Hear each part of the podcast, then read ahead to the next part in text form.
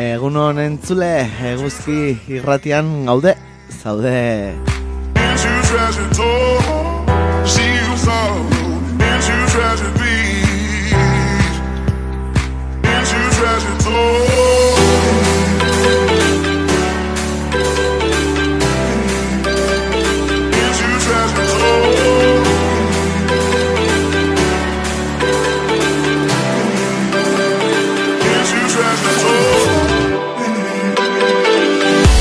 Las 10 de la mañanica del miércoles eh, 7 de junio y aquí arranca una nueva edición de Pasealeku, el magazine de actualidad de Eguzki Irratia. Tragic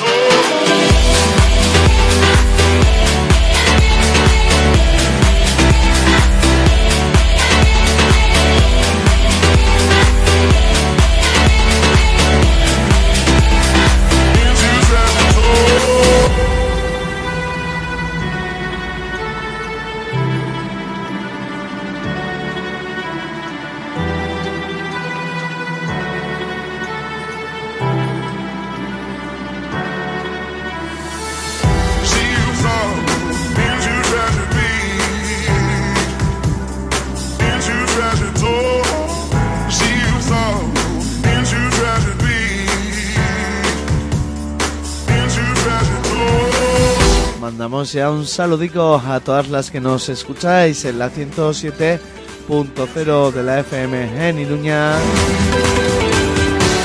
en la 91.0 de la FM en Iruña Ría y allá donde estéis a través de euski.eus, egunon.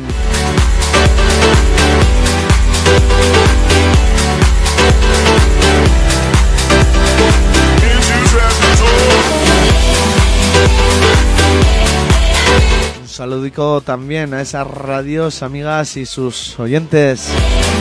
Garrasi Irratia en Alchazu, Estanda Irratia en Iturmendi y allá en el Pirineo Irati Irratia Egunon de Izuela.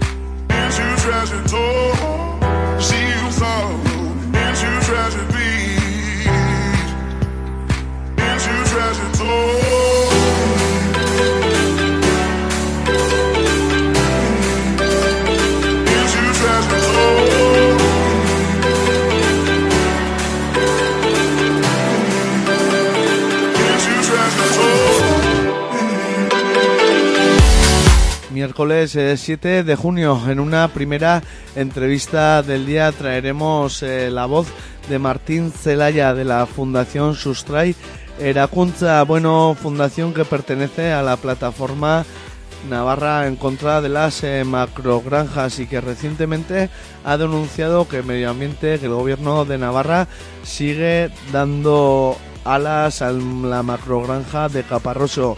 Esa macrogranja que gracias a la movilización popular, bueno, eh, ha trascendido eh, a la sociedad civil todas las afecciones que, tiene sobre el medio. Son eh, miles y miles de cabezas de ganado con, bueno, con un horizonte de seguir y seguir produciendo con todas las afecciones que supone. Pues bien, hoy estará con nosotras y nosotros Martín Zelaya de Sustray Erakuntza contándonos en qué momento se encuentra el proyecto mismo y la que hacen sobre la actitud que el Departamento de Medio Ambiente está teniendo en sintonía con los empresarios.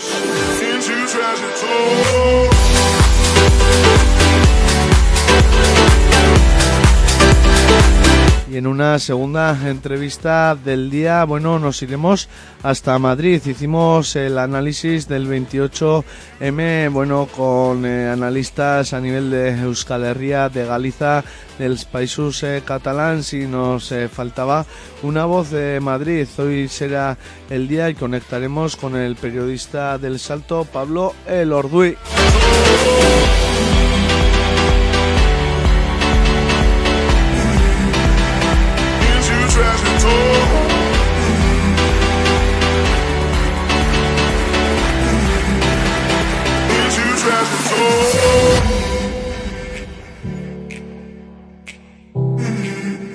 y a las entrevistas del día les seguirán las secciones habituales de los eh, miércoles. Íñigo Muñoz eh, nos hará la crónica de la CAF. Iñaki y Añeru nos traerán esa sección que dedicamos eh, mensualmente a cierto tiempo a los trabajos eh, de la tierra, a la huerta, a la horticultura de temporada.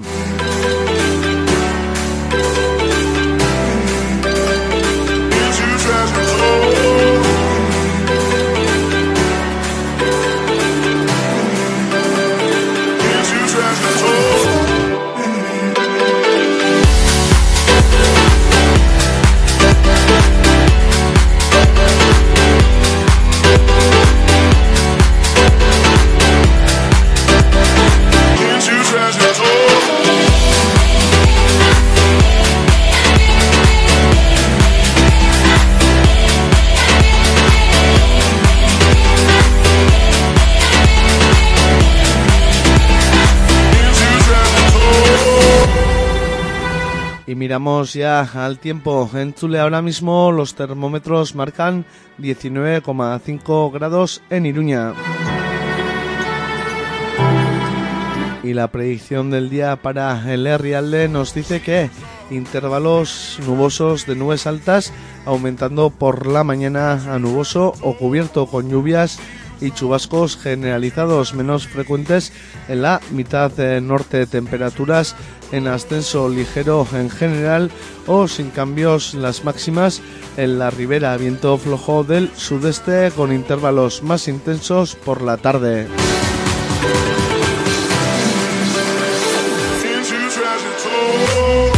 Las temperaturas oscilarán en Iruña entre mínimas de 15 y máximas de 27 grados. En Alchazú entre mínimas de 16, máximas de 26 grados. Y en Agoitz, marcatu, eh, un equiot con catarro hoy. Y en Agoitz eh, mínimas de 15 y máximas de 25 grados.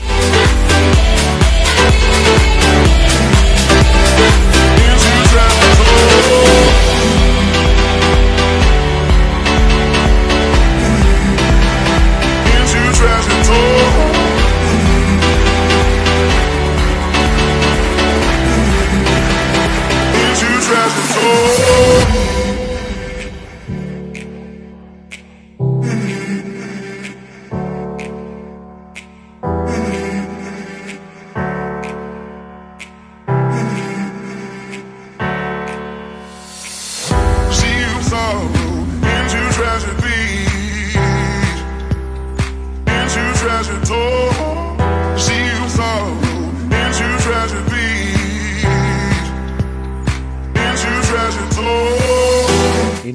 Enchule, recordarte que tienes diferentes vías de participación.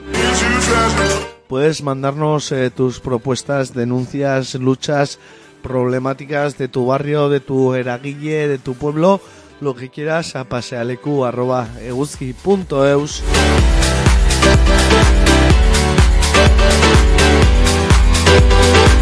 Ahí tenéis el WhatsApp en el 645 442420.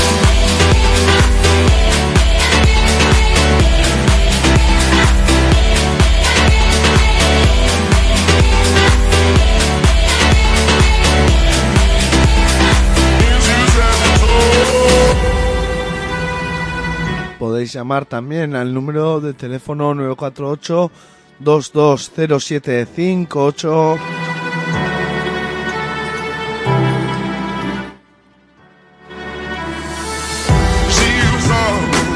Y ahí están las redes sociales tanto de Eguzki Ratia Gómez Pasealecu en Facebook y en Twitter.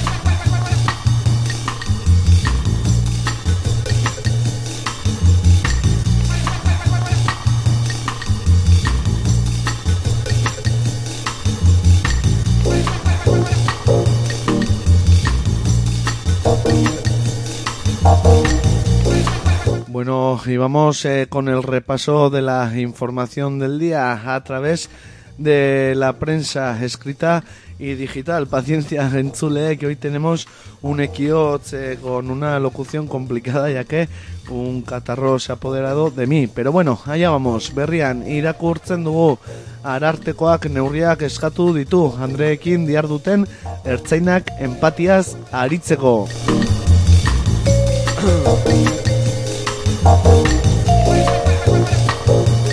Gutxienez hiru erizain zigortu ditu segurtasun saiak emakumei komisarian tratu desegokia emateagatik praxi okerra antzeman du arartekoak ere.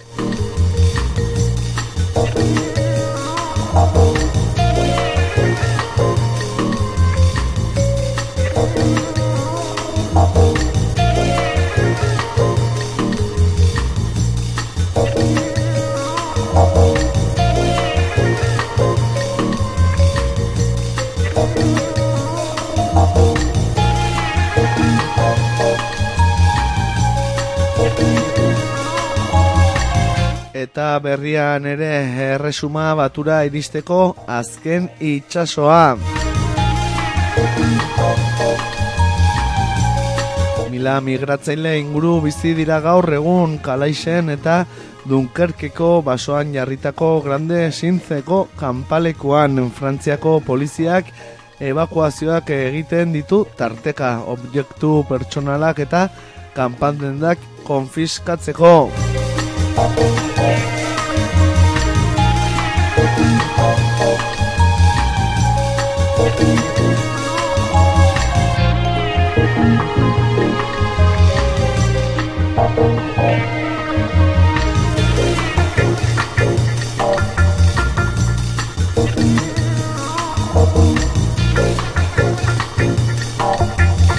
Vamos con Nice Aymar Oroz eh, Cuchi y Lasso en la campaña contra las agresiones sexistas en las fiestas navarras. El futbolista de Osasuna Aymar Oroz, el cantante Cuchi Romero y el pelotari Unai Lasso se han implicado en la campaña contra las agresiones sexistas en las fiestas de Nafarroa del gobierno navarro que pone el foco en los agresores.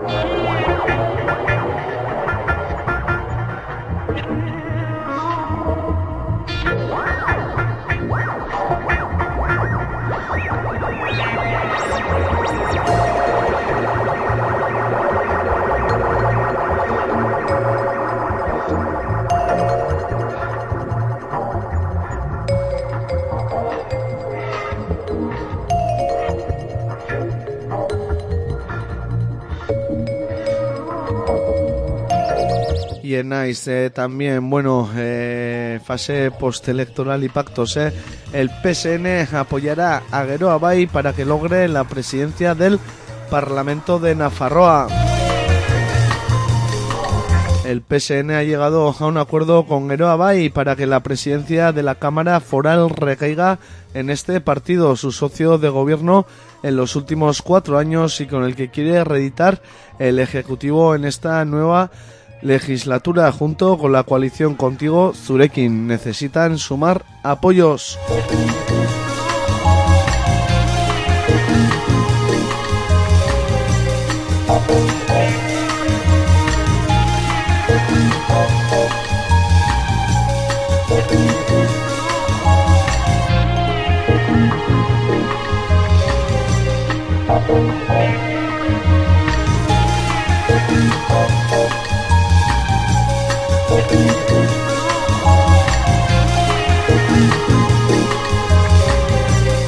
Y vamos con diario de noticias. El frontón Labrit acogerá el 5 de julio la final del torneo femenino de San Fermín. El campeonato impulsado por el club de pelota femenino A2 Pillota se disputará por parejas y recorrerá seis localidades navarras antes del broche de oro en Pamplona.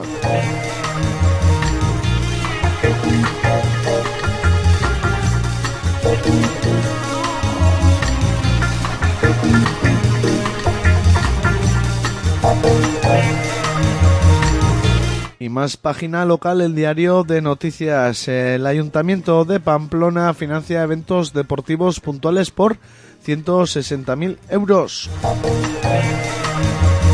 El 18 de junio finaliza el plazo de presentación de solicitudes.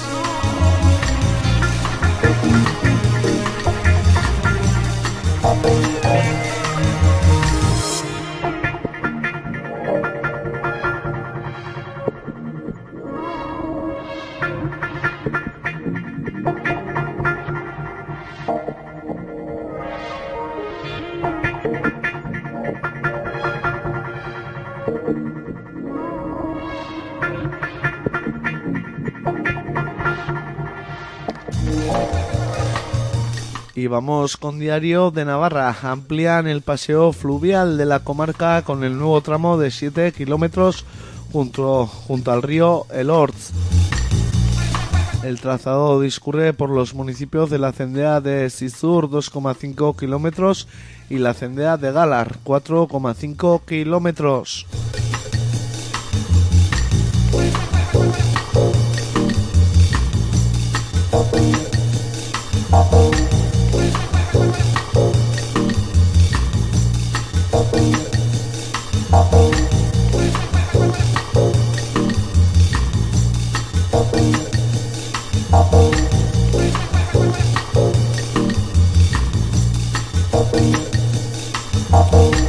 Página de sucesos en diario de Navarra, bueno, mirando a Lizarraldea, ¿eh? pero con también afluencia de gentes de Iruñerría. Continúa la búsqueda del joven desaparecido cuando nadaba en el pantano de Ayot. Un amigo dio el aviso a las 17.03 horas de este martes 6 de junio.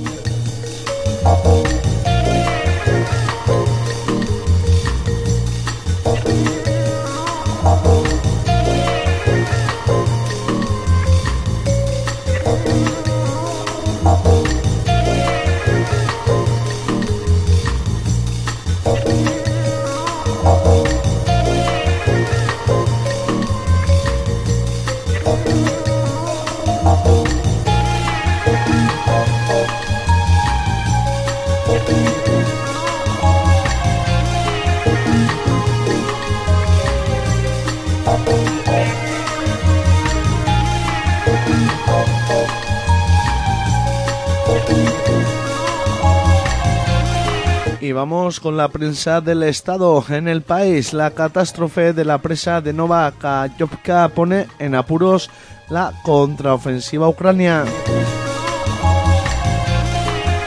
La inundación de las llanuras en torno al río Dnieper dificulta las operaciones de ataque y beneficia a las defensas rusas.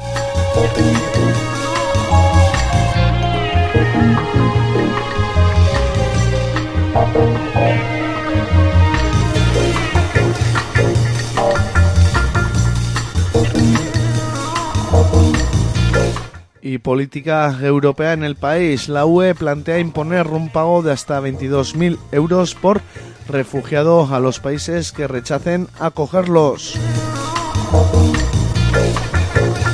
Los 27 negocian un reglamento de asilo que obliga a los Estados miembros reacios a la acogida a contribuir a una cesta financiera común o ayudar con medios logísticos.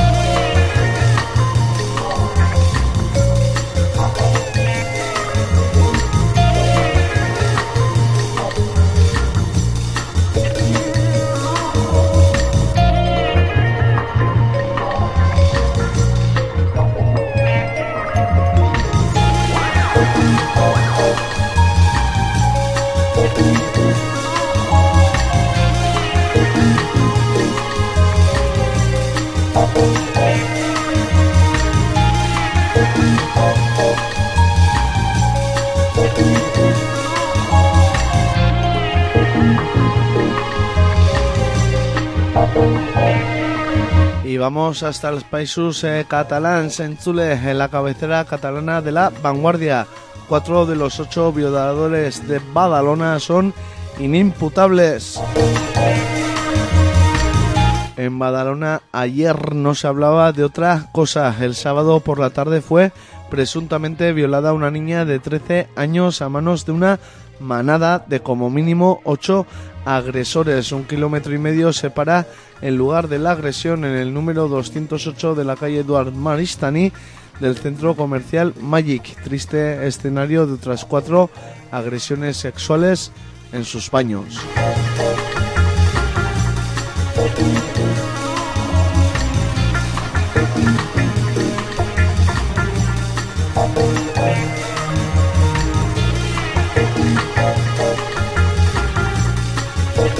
Y en la vanguardia más eh, sobre abusos sexuales, el obispado de Saint Feliu aprueba dos documentos para imponerla, literalmente dicen, tolerancia cero con los abusos.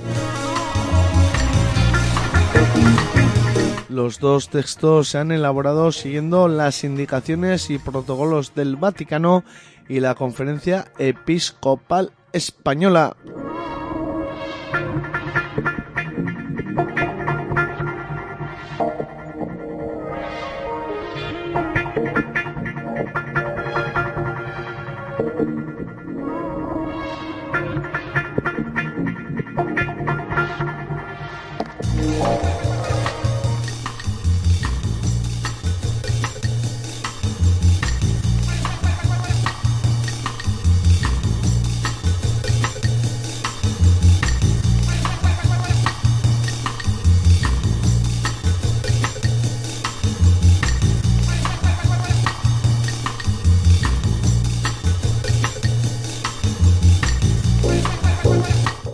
En Chule con el bloque de la prensa digital. En el diario.es, España se arriesga a multas millonarias de Bruselas si Feijó deroga la reforma laboral o la ley de vivienda.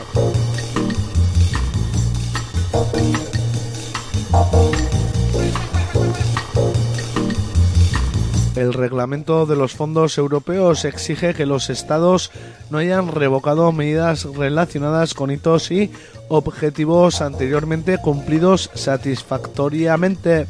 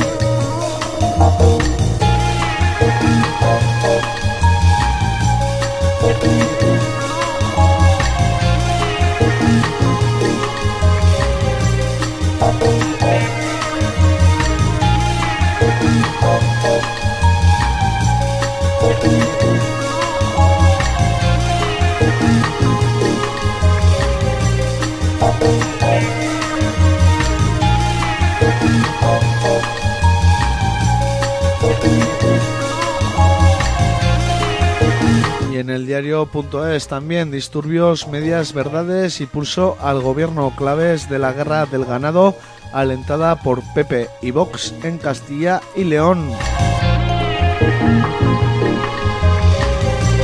Los ganaderos que intentaron asaltar un edificio de la Junta quieren flexibilizar las normas sanitarias, algo que no es legal y que no recomiendan los veterinarios. Ganaderos asaltando un edificio de la Junta de Castilla y León, un detenido, una docena de policías heridos y en boca de todos una enfermedad animal contagiosa a los humanos, la tuberculosis bovina. El epicentro de esta nueva crisis en el campo alentada por un gobierno autonómico de la derecha se sitúa ahora en la provincia de Salamanca.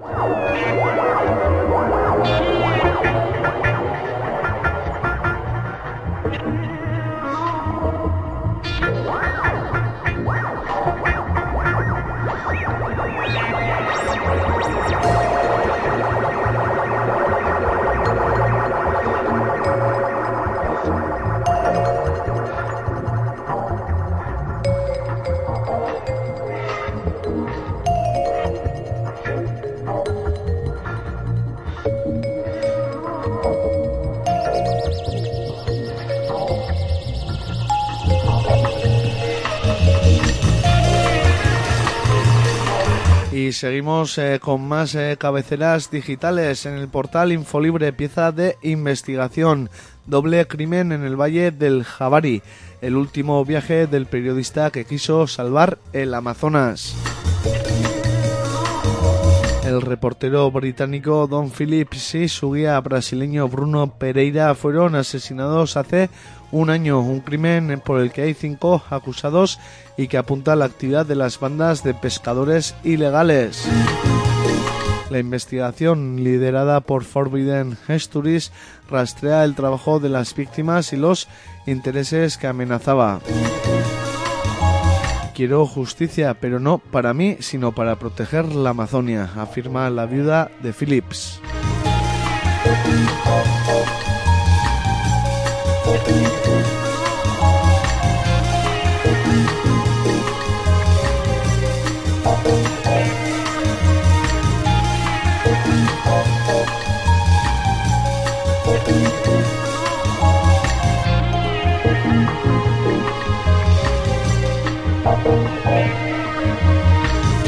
Vamos con el salto. Bueno, eh, pone en el foco y en portada la lucha del profesorado madrileño. Con la campaña 18-23, el profesor exige una negociación real sobre la reducción de horas lectivas.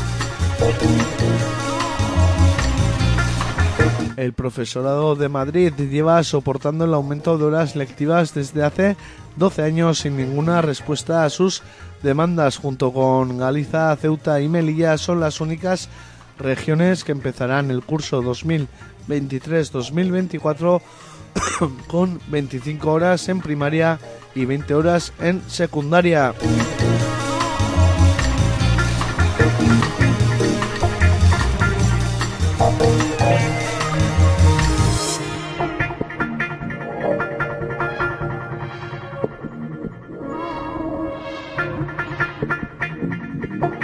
Cerramos con una última noticia del día rescatada de público. El gobierno deja en el aire la prórroga de las medidas anticrisis.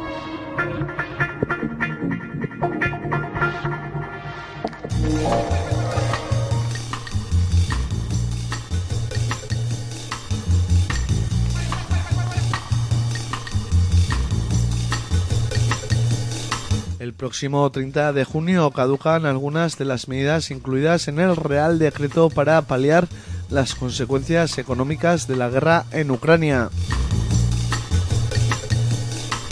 Entre ellas destacan la reducción del IVA de los alimentos o la energía, así como la reducción del precio de abonos de transporte público y la suspensión de desahucios sin alternativa habitacional.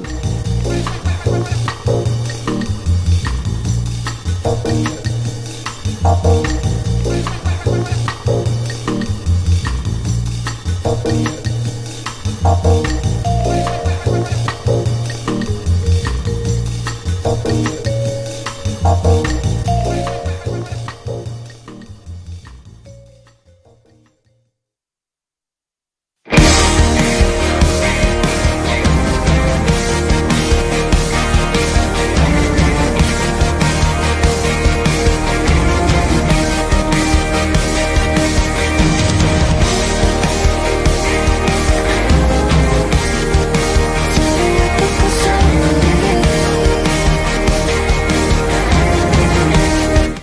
cantante Donostiarra Olaya Inciarte ha lanzado un nuevo single de Nak Begira Daude Like.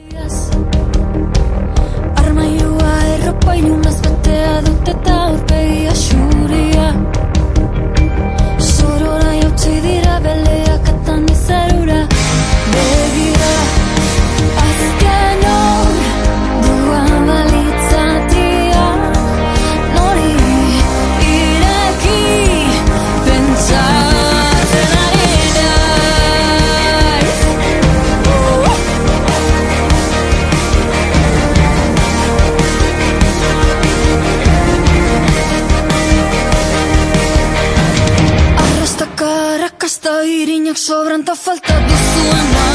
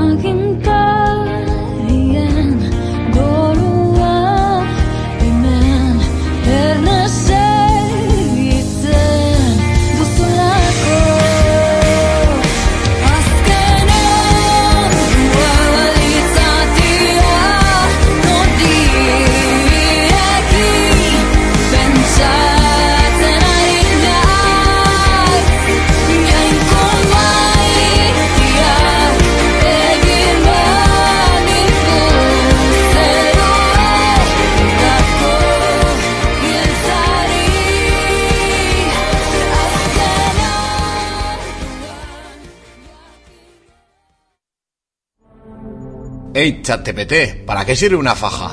Hay diferentes tipos de fajas para las diferentes partes del cuerpo. Hay fajas para el abdomen, las piernas, los glúteos o fajas de medio cuerpo. A la hora de elegir la faja, mira bien qué talla necesitas y para qué la necesitas. Tienes que pensar que la debes de llevar muchas horas y debería de ser una prenda con la que te sientas cómoda. Las mejores fajas son las de tela antialérgica. La IA ya lo sabe.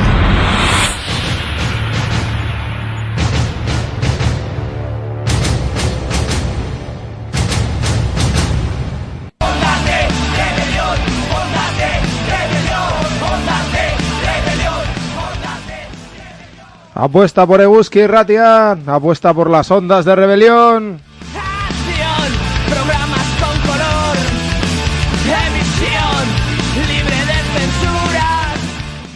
Apuesta por la comunicación libre y comprometida.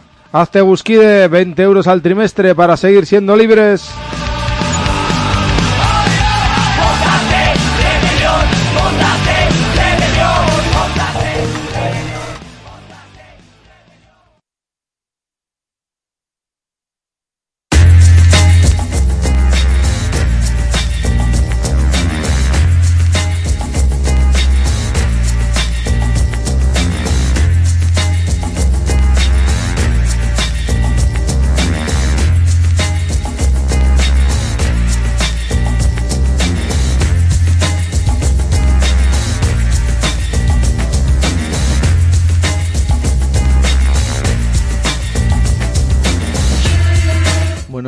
Chule vamos eh, con la primera entrevista del día. Finalmente eh, nos iremos ahora para empezar a Madrid en ese análisis del 28M para lo que pasamos nue- nuestra la conexión a nuestro compañero Jorge, a quien ya saludamos.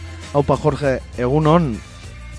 Egunon, pues ha pasado una semana desde, poco más de una semana desde las elecciones del 28M y ya parece, eh, bueno, pues que ha pasado casi un siglo, estamos totalmente en otra pantalla y la semana pasada eh, no pudimos valorar un poco la situación el Estado tras, tras esos resultados, pero bueno, hoy tenemos con nosotros a Pablo Elorduy del Digital El Salto, con quien vamos a hablar un poco de cómo ha quedado la, la cosa en el Estado. Egunon, buenos días Pablo.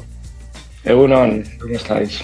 Muy bien. Eh, nada, la verdad es que como digo, estamos totalmente en otra pantalla, pero bueno, sí que me gustaría conocer una pequeña valoración personal, ¿no? De, de, bueno, de cómo, cómo recibisteis los resultados, ¿no? En, en Madrid, sobre todo en territorios del Estado, ¿no? El, el Mm. 28M.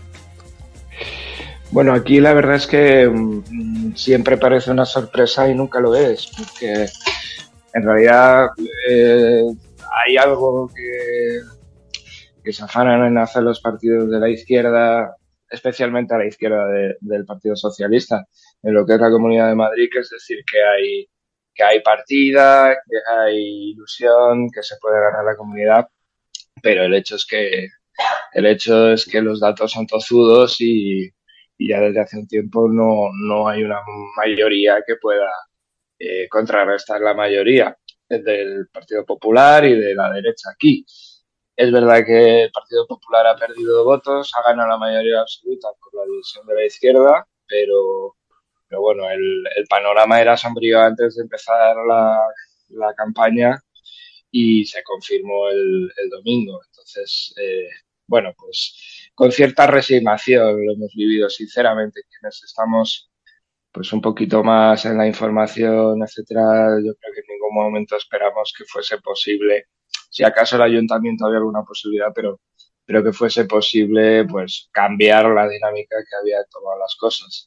Y con respecto a otros puntos del Estado, o más en un plano general, pues se confirma que, que el Partido Popular ha vuelto, de Alberto Núñez Feijó, con una idea de esto en- que nosotros llamamos extremo centro, pero es una concepción eh, de Tariq Ali, es europea y, y- en realidad pues se refiere a esa a ese intento de ocupar el, eh, todo el plano mediático, el plano político, con una serie de, de- de cuestiones que parecen intocables y, que en este caso pues tienen que ver con, con lo- el próximo, la próxima fase que se acerca, que es volver a ciertas políticas de austeridad y de privatización.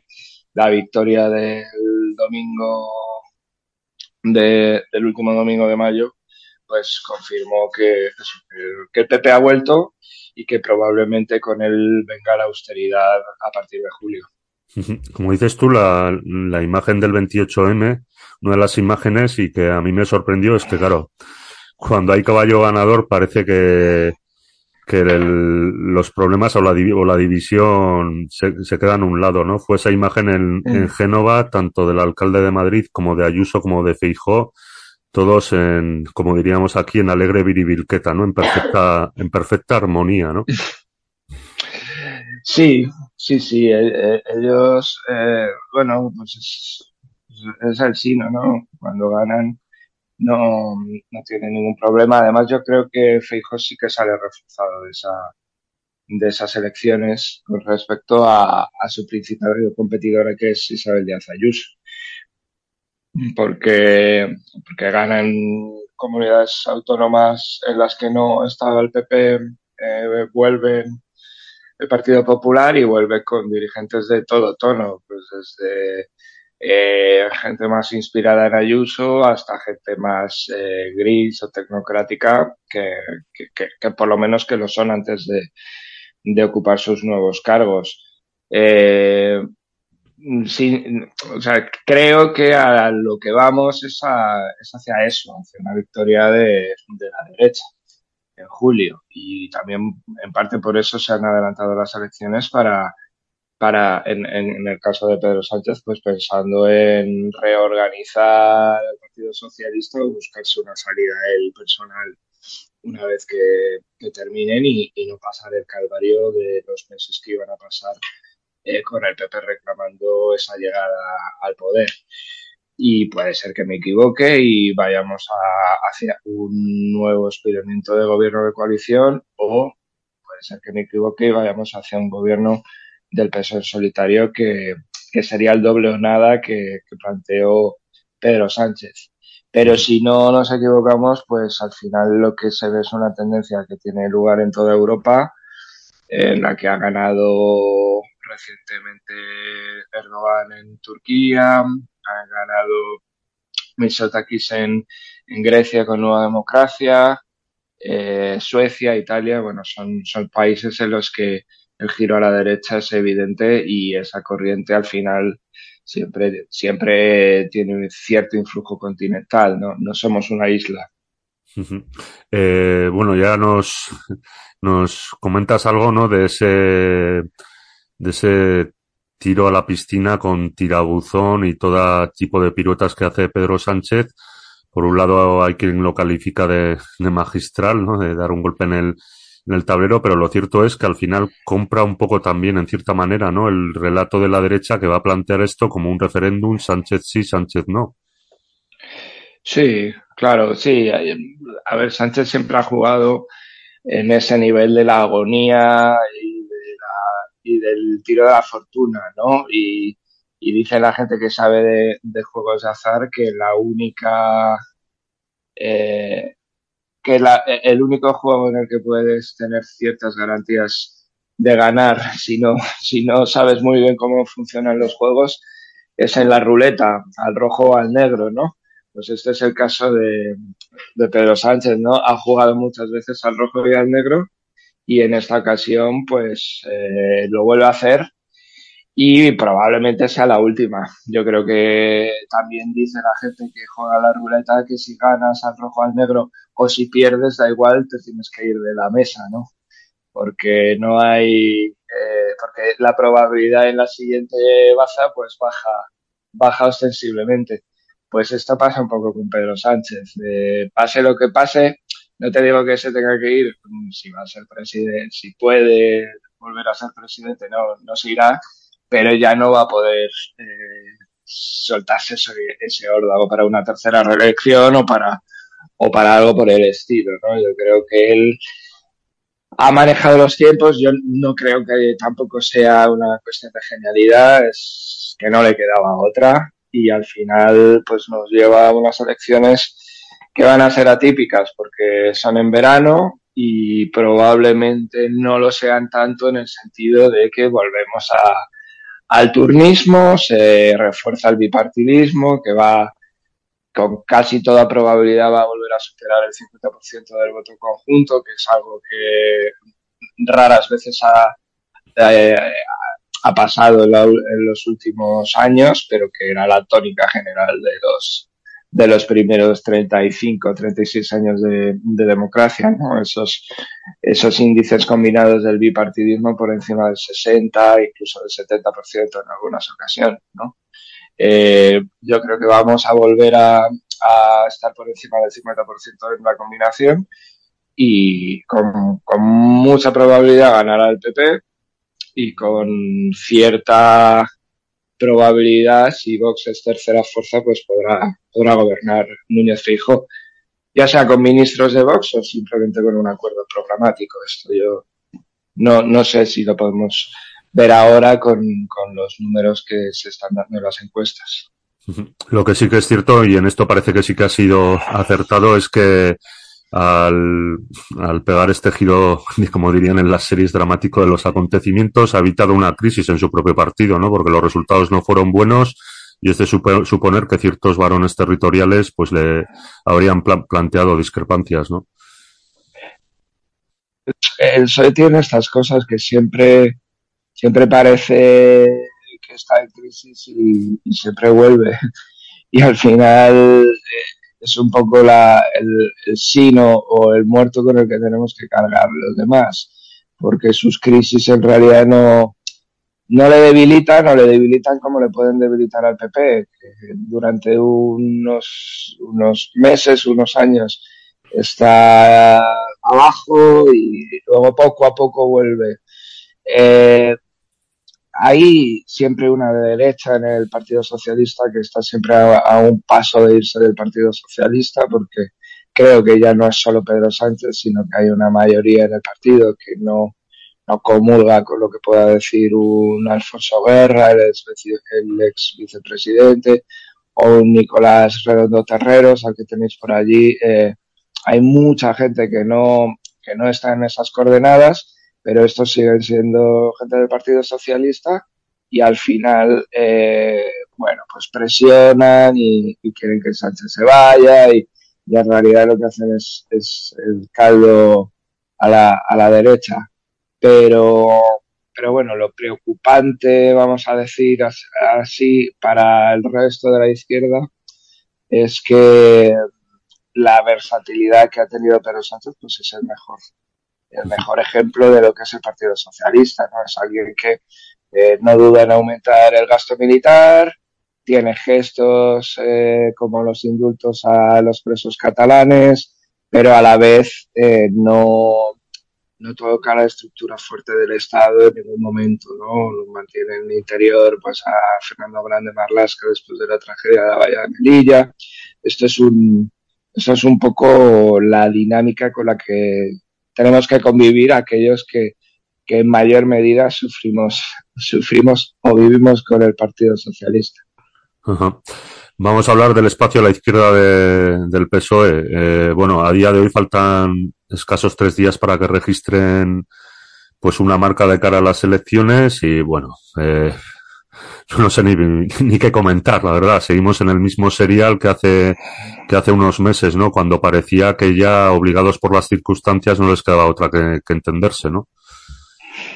Sí, eh, sí, sí, la, la, la, situación es a esta hora, eh, ahora mismo del día 7, pues es muy complicada. Eh, el pacto entre Podemos y, su, y, Sumar, que sería como el último o el broche de una serie de pactos que hemos ido conociendo con las otras fuerzas del espacio, pero el de Podemos y Sumar, pues eh, obviamente es el más complejo, es en el que más eh, tensión hay y más factores laterales están influyendo. Eh, yo si tuviera que apostar, lamentablemente diría que, que ya está está certificado que, no va a haber pacto, pero, pero esto puede cambiar en las próximas horas. Eh, y no porque sea extremadamente complejo la necesidad, sino, sino porque ha habido, ha habido pocas, poca voluntad o señales equívocas en torno a eso.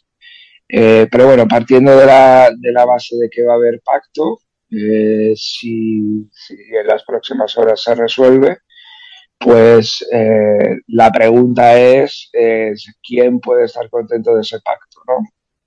Yo creo que eh, la amplia base social de ese espacio político a la izquierda del PSOE, en clave eh, federalista, vamos a decir, eh, puede estar contento, puede estar contenta, las cúpulas lo van a estar menos, pero al final las cúpulas eh, no pueden guiarse por sus pasiones y tienen que atender a esa primera satisfacción de eh, sus, sus, sus bases o su, su potencial mercado de votantes que ha pedido la unidad desde el comienzo, ¿no? Y, y, que en su mayoría quiere que estén tanto Yolanda Díaz como Irene Montero ahí. Eh, pero bueno, te decía, las cúpulas no, no parecen muy predispuestas eh, y ahora mismo la que parecen menos eh, predispuesta es la de sumar por la influencia de Compromís y de, Madrid. Podemos ha quedado muy aislada y, parece, o por lo que nos cuentan, eh, quiere el pacto a toda costa, va a pelear por estar, eh, incluso va a hacer lo que hubiera querido, por supuesto, y de lo que parecía previsible antes de las elecciones municipales y autonómicas en 10 comunidades. Y bueno, pues eh, ahí queda un poco en la en el haber o en el debe de Yolanda Díaz decidirse en estas horas si, si quiere que Podemos esté o si se clarifica y, y decide que aunque Podemos haga cesiones eh, tiene que volar sin ellos. Yo ya te digo que soy, soy pesimista en el sentido de que creo que, que el pacto es muy difícil porque la decisión de no contar con Podemos ya estaba tomada de antemano. Pero, pero me estoy pudiendo equivocar y si me equivoco pues no tendré problema en, celebrar, por lo menos en la parte que me toca. Aquí ya sabéis que en Madrid no tenemos muchas alternativas pues en celebrar que se produzca este, este acuerdo in extremis. Eh, nada, te hemos perdido momentáneamente, pero bueno, eh, yo también coincido contigo en que parece como que ambas partes no quieran ir juntas, ¿no? Por, y la duda que, que tengo, y un poco a raíz también de, de gente que ha dado su opinión y análisis, es si realmente estas elecciones no son tan importantes, eh, a ver si me explico, tan importantes para, para ambos, para estos dos espacios, en el sentido de que igual estratégicamente de lo que se trata es de, de bueno, de sobrevivir o de asentar ese espacio a futuro, ¿no? Claro, eh, eso parece y entonces eso justificaría el no acuerdo porque, bueno, pues Yolanda Díaz pues querría iniciar su proyecto en solitario y tener, digamos, la todo el todo el control del espacio que, sería difícil si, si hay otras dos exministras en el mismo en, en la misma bancada, ¿no? Eh, pero ese es, digamos, el, el marco un poco perdedor, si, si me lo permites, porque al final ya no es solo que pierdas la, la mayoría la mayoría mixta que te ha permitido eh, forzar al PSOE a un gobierno de coalición, ya no es solo eso, sino que, eh, como te decía antes, el PSOE siempre vuelve.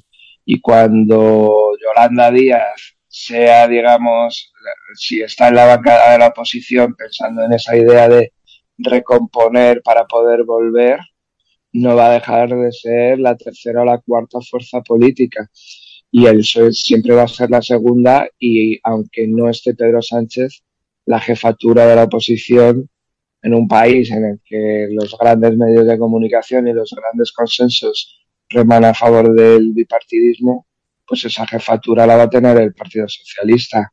Con lo cual, eh, parece un poco pensamiento wishful thinking, ¿no? Pensamiento positivo, pensar que se puede reorganizar un espacio de impugnación siendo cuarta fuerza política y después de un gobierno de coalición eh, quedándote en la oposición, después de trabajar en un ministerio, estar, estar pues en el día a día del Congreso que, que a las fuerzas eh, terceras o cuartas subsidiarias, vamos a decir, pues tampoco le deja mucho margen. Eh, yo creo, honestamente, que es, ya te digo que es un marco muy, muy de conformarse con muy poco. Eh, no, no creo que estando Podemos eh, el marco pueda ser muy distinto.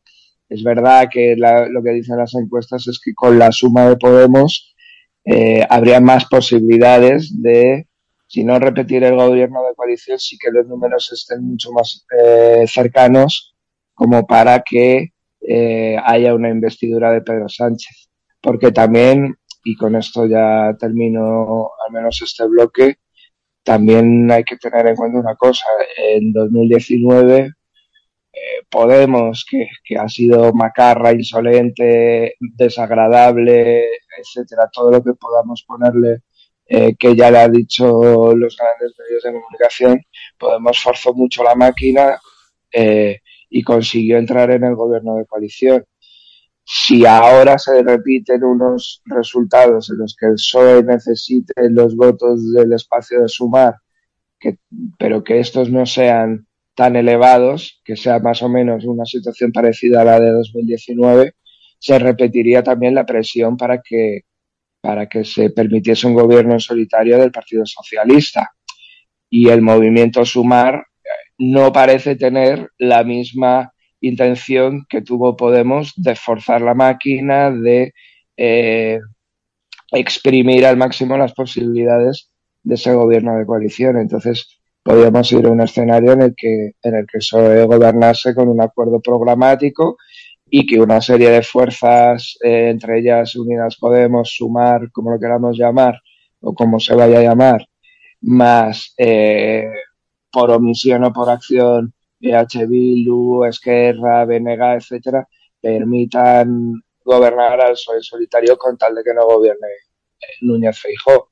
Entonces volveríamos a un escenario anterior a, a, toda esta crisis del bipartidismo en la que el PSOE mira a su izquierda para la investidura, pero puede mirar hacia los dos lados y a pactar con eh, PNV o con Junts o, con cualquiera, digamos, durante, durante la legislatura porque no está marcado por nadie en el Consejo de Ministros.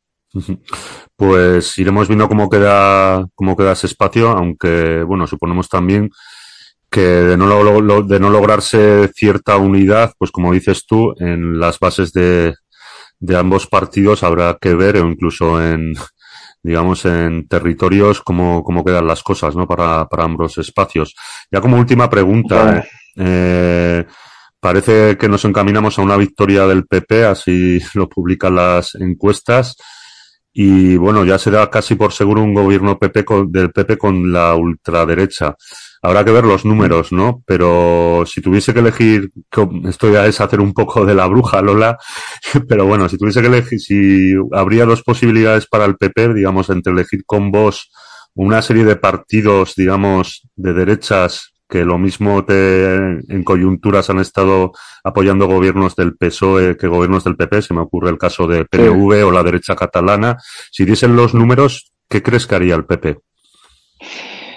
Pues yo creo que ah, el Partido Popular va a pedir una investidura rápida a Vox si dan los números eh, y, llegar a la investidura con el apoyo total de, del estado de la banderita roja y amarilla y de, y de todas sus ramificaciones, que son, como bien sabemos, eh, muchas y muy poderosas y, y con eso abriríamos, digamos, el ciclo de fijo, y, eh, pero sin, pero, pero no, no entraría Vox en el Consejo de Ministros. Yo creo que si el PP puede elegirlo, y creo que puede elegirlo porque tiene todo ese poder acumulado, autonómico y, y fuera, digamos, también de la política institucional, tiene el poder acumulado para hacerlo. Ellos no van a gobernar con Vox, porque cualquier, el objetivo de cualquier partido es gobernar en solitario, ¿no? Como entonces decíamos del PSOE. Y en ese caso, pues un acuerdo programático con Vox que posiblemente tenga algunas cláusulas que hagan imposible que un PNV pueda aceptarlo de primeras, ¿no? Eh, pues, eh, cuestiones relativas, no, no, no, no al, no al fuero, por supuesto, pero sí quizá de aspectos lingüísticos, etcétera, eh, sobre todo con respecto a Cataluña también, porque sabemos que esa es una de sus obsesiones. Y, y eso, una investidura en la que ellos, eh, en la que se rearma el nacionalismo español eh, y, se, y funciona, digamos, como una maquinaria y luego una legislatura en la que comienza a abrirse a estos otros partidos que tú comentabas, algunos regionalistas que también apoyarían la investidura, ¿no? Por supuesto el caso de UPN, eh, el caso del Partido Regionalista Cántabro, quizá de Teruel, eh, Coalición Canarias también con total seguridad, pero bueno, que luego la legislatura mirara a su, a su derecha, digamos, nacionalista, en el caso del PNV y de Junts, pues, pues eh, hay que darlo casi por hecho. Ese es el escenario ideal para el Feijóo y con unos números sólidos de entre 140 y 150 diputados lo puedo conseguir. En, en ese caso, en, en el, apoyándose en vos, nos encaminamos a, no sé, a gobiernos tipo Polonia, Hungría, ¿hacia, hacia dónde vamos? Mm, depende en qué, depende en qué territorios, ¿no? O sea, yo creo que también las circunstancias, lo que hemos visto esta semana con los ganaderos eh, de Salamanca, ya se parece un poquito a, a lo que se pueda ver en, en, los países del eje de Visegrado, ¿no? en los países del este de Europa. Eh, no creo, no creo sinceramente que algunas de las cuestiones eh, de, de, avances en derechos sociales que además se han convertido en consensos, como pueda ser eh, no te digo la ley trans, que eso ya han dicho que lo van a derogar, pero, pero sí, la, el, por supuesto, el matrimonio eh, LGTBIQ o cuestiones así, no creo que se vaya a producir un gran retroceso. Eh, pero es verdad que la, la tendencia general en Europa es a que Polonia y Hungría ganen, bueno, mejor dicho, Polonia gane más poder por, el papel que tiene de aliado fundamental de Estados Unidos.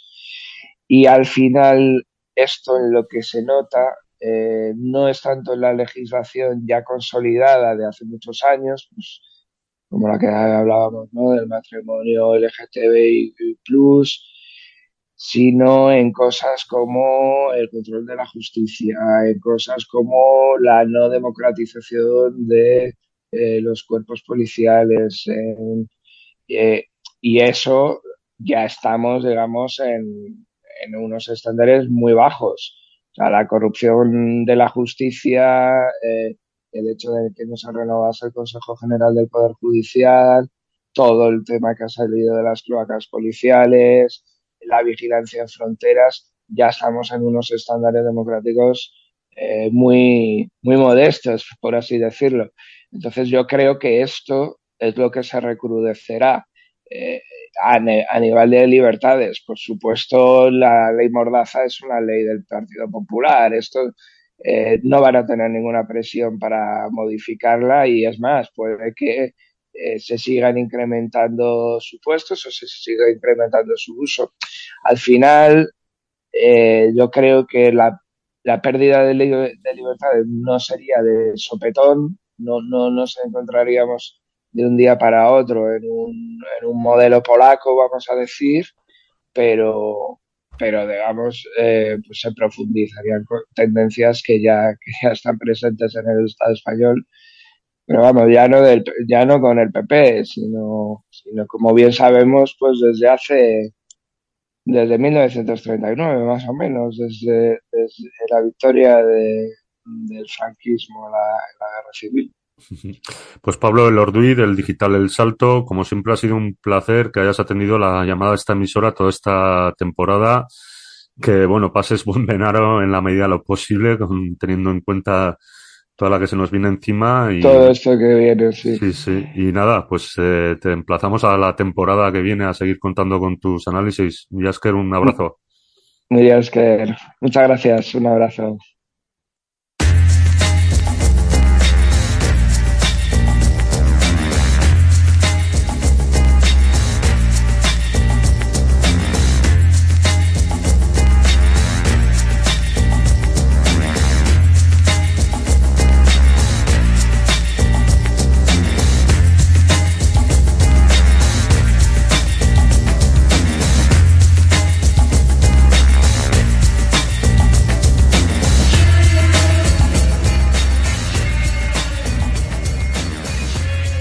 Entzule, vamos eh, con la entrevista del día.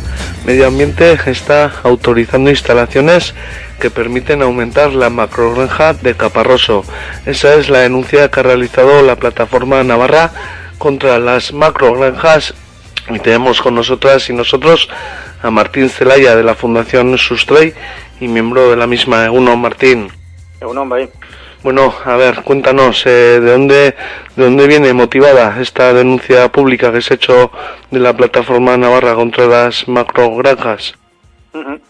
Sí, se trata de, bueno, pues eh, una instalación que quiere poner eh, la, la empresa Valle de Dieta, que es la que tiene la macrogranja de Caparroso, y junto a ella otra empresa que se llama HTN, que es filial y que tiene pues la parte de la biometanización, donde llegan los purines de las vacas y se intentan convertir en metano para producir electricidad y luego queda al final un, un residuo líquido que tienen que deshacerse, ¿no? El problema que tienen esa, que tiene esa empresa es bueno pues que como ya sabéis tiene muchas muchas eh, vacas eh, hablamos de 8.000 vacas más o menos en, en total entre vacas adultas y terneras quiere ampliarse hasta llegar a las 11.000, 12.000 vacas en total, también un- un- eh, reco- recogiendo todo tipo de vacas. Y claro, pues eh, para, para poder tener, mantener una, cabaña de ese tipo, pues eh, el principal problema que tienen es que, bueno, pues las, las vacas, ya sabéis, como los humanos igual, igual cagamos y meamos, pues las vacas igual, y tienen que deshacerse de todos esos residuos. Y esos residuos, al final, lo que están haciendo a día de hoy es esparcirlos en campos de labor, en campos de cultivo, eh, con la intención, dicen, de fertilizar esos campos. Evidentemente, lo que es fertilizante eh, a unas dosis adecuadas, si es a, mucha, a una dosis un poco mayor, acaba siendo un contaminante y es lo que está pasando, se está contaminando los suelos y los eh, acuíferos de la zona de la ribera, esto está en Caparroso, eh, por debajo, un poco por debajo del río Aragón y, al lado del río Ebro y por lo tanto toda la zona de la, de la ribera y parte de la zona media es la zona en la que están echando estos purines eh, como fertilizantes en principio, ¿no? Y se está, se está contaminando con nitratos. Eh, dice la empresa que para solucionar ese asunto lo que quiere hacer es eh, instalar una depuradora. Vamos a imaginarnos la depuradora de una ciudad o de un pueblo, ¿no? La depuradora de aguas residuales. Pues esto es lo que quieren poner, es algo parecido, que con la intención de, bueno, pues es- esa- esas aguas residuales cargadas de nitratos y otras materias, pues intentar limpiarlas y convertirlas en un agua más o menos pura que, bueno, en el caso de una depuradora de aguas residuales urbanas, eh, acaban eh, pues echándose a un río y echándose en unas condiciones más o menos adecuadas para que el río no tenga problemas. Y en este caso lo que quieren hacer es eh, regar con esas, eh, con esas aguas supuestamente depuradas. Cuando digo regar, digo regar, echar agua en cantidad para que el, cultivo tenga agua, tenga, tenga líquido elemento para crecer. No lo que llamamos regar, que es en realidad fertilizar, que se echa solamente una vez al año. En este caso se echaría muchas veces al año, ¿no? Eh, evidentemente aquí el problema mayor es que una depuradora de este tipo, eh, para las aguas eh, residuales de un pueblo que no contienen solamente lo que meamos, sino que contienen mucho agua, eh, agua limpia, ¿no? Cuando tiramos la bomba va mucho agua, cuando nos lavamos, cuando nos echamos va mucha agua, ¿no? En este caso no, en este caso es prácticamente lo que mean y cagan las, las, las vacas prácticamente puro, con poca agua. Entonces tiene mucha mayor carga contaminante y una depuradora de este tipo, eh, eh, de, de tipo urbano, para este tipo de instalación, pues no nos parece que sea adecuada. Eh, de hecho, hemos consultado a técnicos, expertos en la materia, también hemos consultado los manuales de mejores prácticas en, en, ganadería de la Comunidad Económica Europea, de, del Estado español, y todos ellos eh, pues, eh, están desaconsejando el que se ponga ese tipo de instalaciones porque dicen que no van a funcionar, que no funcionan, que no consiguen eh, eh, limpiar esa, esos purines y evitar la carga contaminante. Entonces, lo que nos tememos es que, como lo que pretende la empresa es echar mucha agua de esta, que dicen que está regenerada, eh, sobre los cultivos, lo que van a acabar es echando muchos contaminantes, mucho nitrato, mucho, nitrato sobre esos suelos y se va a acabar todo contaminando y va a ser todavía mucho más grave la contaminación que genera esta empresa que la que está generando a día de hoy. Eh, no, creemos que esto, si, se, si es aprobado por el, por el medio ambiente, va a ser un desastre ya lo ha aprobado, de hecho. El problema que tenemos es que la primera aprobación ya la ha realizado. Hemos puesto un recurso de alzada a esa, esa primera aprobación del, del medio ambiente y vamos a ver qué, nos dice el medio ambiente a partir de ahora, porque, bueno, pues evidentemente de seguir así la empresa va a seguir contaminando y posiblemente mucho más que lo que hace actualmente. Sí, porque apuntáis, ¿no?, que desde el medio ambiente eh, se ha venido diciendo desde Nafarroa que no han concedido eh, ninguna autorización para la ampliación del número de cabezas eh, del ganado en la macrogranja de Valle Dieta en Caparroso en este caso, pero lo que denunciáis y a lo que apuntas es que, bueno, que es un negocio que, que crece y crece y se le está permitiendo con todas las afecciones que tiene Martín. Así es, eh, esto ya es un poco más visto en conjunto todo el, pro el proyecto. Actualmente, hasta, hasta, ahora hemos hablado solamente de una parte pequeña del proyecto, que es la depuradora, pero ahora podemos hablar de todo el proyecto que tiene la empresa. La empresa, en realidad, hasta donde sabemos, que pueden ser más, ¿no? Tiene por lo menos cuatro proyectos en tramitación ahora mismo en, en medio ambiente, ¿no? En el Departamento de Medio Ambiente. Uno de ellos es el que hemos comentado de la depuradora, otro es otra serie de instalaciones que también quiere hacer en, en la misma zona. A esos dos hemos puesto recursos de alzada, pero aparte de eso tiene otros dos proyectos uno de ellos eh, este, estuvo en exposición pública ahora hace un año más o menos y es por el cual la empresa quiere pasar de las 8.000 vacas que tiene actualmente a una cosa así como 12.000. Esa es una petición que ha hecho a, medio ambiente. Eh, hicimos alegaciones en su momento y todavía es una es un asunto que ha quedado en el aire. Eh, realmente cuando medio ambiente dijo ayer que el medio ambiente no ha aprobado la ampliación de la macrogranja se refería a que no ha, no ha ampliado el hecho de que se pueda subir la cantidad de cabezas de ganado que tiene la macrogranja, eh, eso evidentemente todavía no lo ha aprobado porque es algo que está tramitando y que todavía no le ha dado final. Pero, claro, evidentemente lo que sí ha hecho es sido aprobar una serie de instalaciones, como la que decimos de la depuradora, que lo que permitirá es, eh, en el futuro, ampliar la, las cabezas de ganado. Eso lo, lo, sabemos y lo hemos podido comprobar porque la documentación técnica que hemos eh, consultado para hacer las alegaciones, que es lo que ha puesto a disposición pública el Gobierno de Navarra, indica claramente que la depuradora está motivada porque en el futuro va a tener una mayor cantidad de purines que tratar la, la propia empresa. ¿Y por qué va a tener mayor cantidad de purines? Pues porque va a tener mayor cantidad de cabezas de ganado, va a tener más vacas.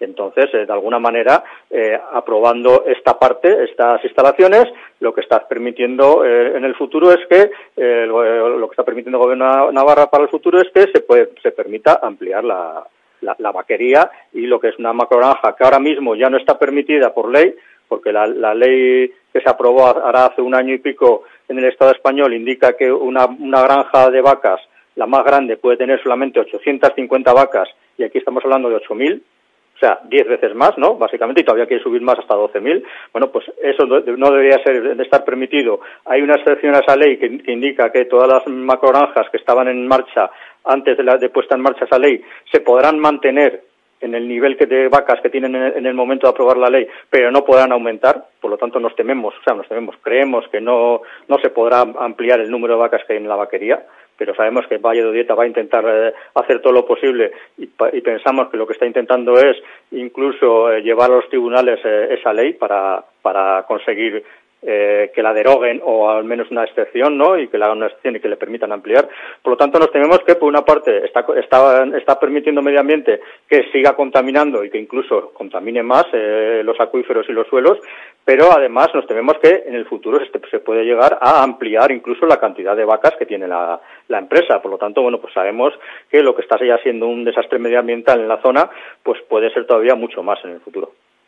Sí, bueno, en todo esto atraviesa ¿no? a la macrogranja de Caparroso, conviene recordar ¿no? que allá por eh, febrero de 2021, bueno, fuisteis eh, los organismos sociales fue la sociedad civil, las voces del ecologismo, las que pudo, bueno, eh, poner eh, sobre el foco las prácticas de, de, contaminantes, ¿no? De, esta macro granja y luego eh, fue el medio ambiente quien, quien se personó, bueno, un poco también como muestra, ¿no? De cómo, de cómo se trabaja o de cómo se atiende este tipo de macro proyectos y sus afecciones, Martín. Así es, eh, eso sucedió a principios de 2021, eh, fue un gran desastre ambiental, ¿no? Eh, la empresa lo que pretendía era hacer pruebas de cómo puede regar eh, campos de labor. Regar, cuando digo regar, es echar agua en grandes cantidades a campos de labor a través de una serie de pivots que tienen, ¿no? los pivots son esas típicas estructuras que hay en los campos de regadío, por los cuales eh, es una estructura rodante que va rodando por encima del, terreno con una serie de aspersores que van echando agua, ¿no? Bueno, pues eh, Valle de Dieta tiene campos de labor con ese tipo, con esa estructura y eh, lo que hizo fue probar a ver eh, de echar el propio purín, o sea, quiere decir eh, el, lo, lo, que mean las vacas sin haber sido depurado por ninguna depuradora que todavía no existe, ni existía en el 2021, eh, echarlo a ver qué pasaba y claro, lo que pasó fue que grandes cantidades de ese purín con grandes cargas contaminantes se escurrieron por todo el terreno, por cuesta abajo, llegaron a los sotos de, de ribera del río Aragón y del río Ebro, a una zona que es protegida, y bueno pues eh, crearon unos grandes, graves problemas de contaminación eh, con, el, con, el, hecho de que incluso eh, especies de murciélagos que vivían en una cueva debajo de la zona que estaban regando pues tuvieron que emigrar y salirse salir corriendo de aquella cueva y ya no viven en esa zona aunque parece que ahora mismo están volviendo porque ya ha pasado bastante tiempo desde entonces. Pero bueno pues eh, ha habido un grave, unos graves problemas. Eso fue algo que de, de, de, descubrieron compañeros de la plataforma contra las macronaranjas de Navarra y lo llevaron a la fiscalía eh, lo llevarían la fiscalía, pues si esto fue enero o febrero del 2021, pues digamos marzo, por ejemplo, ¿no? Lo llevaron na nada más pasar, eh, denunciaron este aspecto a la fiscalía, estuvo, estuvo también Greenpeace haciendo una serie de mediciones, las mediciones de, nitra de nitratos en las aguas eh, eran espectaculares, se pasaban todos los, eh, todos los límites permitidos y con, todos los datos se fue a la Fiscalía. La Fiscalía ha llevado ese tema a, lo, a los tribunales, ahora mismo está, están los tribunales investigando y claro, evidentemente en la investigación uno de los primeros eh, pasos que dieron los tribunales fue preguntar al gobierno Navarra a ver qué pasaba a ver qué sabía el gobierno Navarra y entonces fue cuando el gobierno Navarra fue interpelado y vio que esta cosa podía tener relevancia, iba a ir para adelante, iba a, a, salpicarle, pues decidió al parecer, que no, no, no lo, hemos, eh, no lo hemos podido eh, confirmar del todo, pero es lo que ha publicado el propio gobierno Navarra en su página web, pues decidió personarse en, en los tribunales. En la actualidad eh, ese asunto está investigando en los tribunales de Tafalla, eh, está estamos personados eh, dos eh, organizaciones eh, sociales de, la plataforma como, como acusación popular, eh, más que nada para vigilar que el asunto vaya a, buen término y se esté, eh, los tribunales estén actuando adecuadamente para, bueno, pues tratar de, llevar a las empresas y a las personas que están detrás de las empresas para que afronten sus responsabilidades, porque es, pos es posible y nos temíamos que el asunto habría habría sido sobreseído y no habría llegado a ninguna parte y bueno, pues eh, esperemos que de ahí se salga un buen, por así decirlo, un buen palo para la empresa para que, bueno, pues eh, de alguna manera eh, actúe adecuadamente. Pero el problema de esta empresa no es si puede o puede dejar de actuar adecuadamente. Nos, nos, nos, nos encontramos ante una gran empresa, ¿no? Una empresa gigante con muchas vacas situadas en una zona muy concreta del territorio. Esas vacas eh, no tienen eh, alimento que comer eh, con la producción agrícola que puede salir en el entorno de Caparroso. Esas vacas necesitan alimento de fuera. En general son piensos que traen, que, vienen, pues, por, por decir algo, de Argentina, de Brasil, soja, seguramente transgénica, que tiene que, tras, que trasladarse desde a, aquellas largas distancias hasta Caparroso para dar a, de comer a a esas vacas y después esas vacas eh, excretan, ¿no? mean y cagan y tienen, tienen que deshacerse de esos purines, ¿no? Eh, nos encontramos ante un modelo de agricultura y de ganadería completamente desligado de la tierra y completamente industrial y completamente salvaje, ¿no? Eh, deberíamos de buscar un modelo completamente diferente que fuera más sentado, más sentado en la tierra y más adecuado a las condiciones medioambientales del entorno. Y eso pues parece ser que eh, esta empresa no, prete- no pretende hacerlo, eh, su intención es seguir aumentando, seguir creciendo y evidentemente con una empresa de estas características es imposible realizar una agricultura y una ganadería adecuada. Te iba a preguntar, eh, Martín, nos has compartido, claro, son eh, macro proyectos con un montón de afecciones, con, bueno, eh, que responden a un modelo de producción eh, contaminante, cuanto menos, ¿por dónde tendrían que pasar eh, las soluciones? Y frente también a prácticas eh, de empresas como estas, ¿no? Con afecciones al medio ambiente, ¿cuál tendría que ser un poco la posición de la administración y hacia dónde tendríamos que ir como modelo de Cenafarroa también, Martín? Sí, eh, al parecer las, las administraciones están dando algunos pasos, tímidos pasos, ¿no? Eh, en la dirección adecuada, en la dirección de impedir eh, que estas, este tipo de este modelo de ganadería aumente, ¿no? Y es evidente que eh, el capital, el capitalismo está llevando a concentrar las empresas en grandes, en grandes tamaños. Eh, de hecho, eh, ahora mismo lo que tenemos es un gran boom de las empresas, de las ganaderías, de las eh, granjas de cerdos de cebo, ¿no? La, la- la legislación impide que sean excesivamente grandes. Pero cuando digo excesivamente grandes, digo muy, muy grandes, ¿no? Las, las ganaderías, las, las granjas de, cer- de cerdos de cebo, por ejemplo, están limitadas al, al entorno de los 8.000 cerdos, 7.000 y pico cerdos, ¿no? Ev- Evidentemente, ahora mismo hay un boom, todo el mundo está intentando poner granjas de cerdo y todo el, mismo- todo el mundo lo está intentando poner al máximo tamaño permitido, que creo que andan por los 7.200, una cosa así, cerdos. Eso eh, es un número sin más, pero significa una gran eh, ca- cantidad de cerdos en muy poco espacio, unos grandes problemas ambientales. Los purines de cerdo son todavía mucho más eh, contaminantes que los de las vacas y, bueno, de alguna manera estamos teniendo ya graves problemas, no solamente con la vaquería de Caparroso, con Valle de Dieta, sino con las miles y miles de granjas de cerdos que están eh, instalando. Eh, vemos cómo me- los, los gobiernos, medio ambiente del gobierno Navarra o el gobierno del Estado, están legislando, pero están permitiendo con lo que legislan eh, ma- mantener una serie de granjas gigantescas. Las, eh, los, los 7.000, 8.000 cerdos eh, en una sola granja ya decimos que es, eh, es excesivo, pero excesivo de, de- por mucho, pero también es, es excesivo las 850 vacas eh, concentradas en una sola, en una sola instalación. Eh, las, los sindicatos agrarios que propugnan una adecuada gestión del medio ambiente y del territorio y buscan pues una agricultura y una ganadería de otro modelo, pues están hablando de unos tamaños mucho menores. Por ejemplo, no recuerdo la cifra exacta, pero creo que andan eh, para las vacas en, en torno a los 150 o 200 eh, vacas en una sola explotación. Desde ahí hasta las 800 que permite eh, el decreto ley del gobierno de- del Estado, pues hay una gran diferencia. Entonces, bien, sí, se puede decir que los gobiernos están a- actuando tímidamente en la buena dirección, pero deberían de profundizar mucho más. Pero el problema no es solamente eso. El problema es un modelo eh, económico y social que tenemos que es eh, completamente, eh, bueno, pues eh, insostenible, ¿no?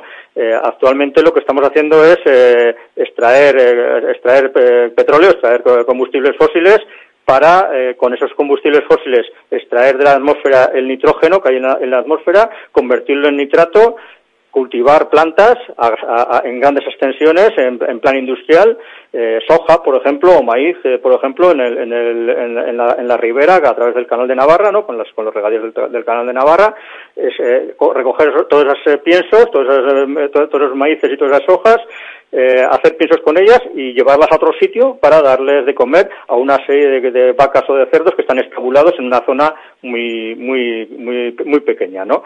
Eh, básicamente lo que estamos haciendo es comer petróleo. Estamos extrayendo petróleo para crear fertilizantes, para llevar esos fertilizantes a otros sitios, para llevar la- el- los piensos que, comen, los piensos que comen los ganados a otro sitio, para dar de comer a esos ganados, para llevar eh, los purines a otros sitios y al final, eh, en vez de sacar eh, la energía del sol a través de la agricultura, lo que estamos sacando es la, energía de los combustibles fósiles. ¿Eso qué genera? Eso genera cambio climático. Estamos viendo el cambio climático que ahora tenemos aquí, que va a ser un grave problema en el futuro. Ya lo está siendo, de hecho, y puede acabar con la, con la raza humana, de hecho, pues puede volver el planeta inhabitable para la raza humana. En fin, estamos viendo que los, combustibles fósiles se van a acabar. Cuando se vayan acabando, tendremos un problema de una civilización que hemos creado que no es sostenible si no son con combustibles fósiles y no, no vamos a saber cómo eh, darle la vuelta a eso. Nos estamos metiendo en un callejón de salida y todo ello es eh, fruto de un modelo de, de sociedad capitalista que, que, nos lleva a la extinción, ¿no? De alguna manera hay que cambiarlo esto, pero además hay que hacerlo rápidamente porque si no, pues eh, podemos eh, de alguna manera perecer sin, sin habernos dado cuenta. Martín Celaya de la Fundación eh, Sustray Erakunza, mi es que por visitar esta mañana la el espacio de Uzki y Ratia y bueno para despedirnos eh, siempre lo hacemos y brindarte a ti también eh, la última palabra por si quisieras transmitir una última idea al oyente de Uzki y Ratia pues eh, lo que le transmitiría sería que, que, se anime a protestar, que se anime a, a, a activarse y a actuar, eh, junto con, con, los demás eh, organismos que formamos la plataforma contra las macroranjas, porque evidentemente no podemos seguir así, hay que darle una vuelta a todo este sistema económico y social y bueno, pues una forma de ello es pues participar en las actividades que, que organizamos como plataforma. Pues ahí está, con ese llamado nos despedimos desde aquí, desde Pasealecu Euski Ratia. También seguiremos atentas, atentos a lo que vayáis organizando y así. Mi Esker, Martín. Soy mi Esker. Agur. Agur.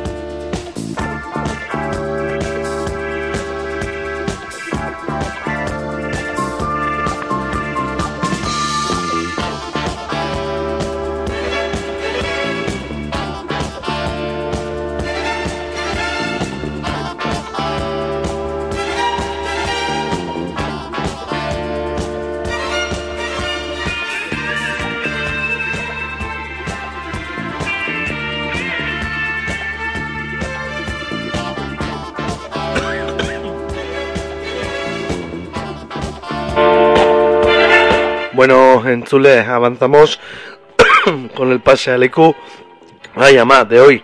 Y ya es momento ahora de ponernos a mirar a la actualidad de la CAF, como siempre, para ayudarnos en ello. Marcatu está al otro lado del teléfono, Íñigo Muñoz, a quien ya saludamos. Aupa Íñigo. Eh, uno, Nekiot. Hoy, lo, hoy lo de ayudarte más cierto que nunca. ah, llama. en cuenta el trancazo que tiene. Ay, te lo agradezco. Bueno, Íñigo, para empezar, eh, bueno, nuevos eh, capítulos, ¿no? En torno al desastre de Zubieta y, la gestión política del mismo. Así es. Eh, esta semana eh, comparecía en el Parlamento de Gasteiz el ingeniero Gorka Bueno para exponer informes que muestran que esta incineradora de Subieta en Guipúzcoa ha incumplido gravemente, la ley en su opinión y que ni siquiera está clasificada como instalación de, valoración. PNV y PS han dudado de su capacidad y objetividad ante lo que él ha propuesto una auditoría eh, externa.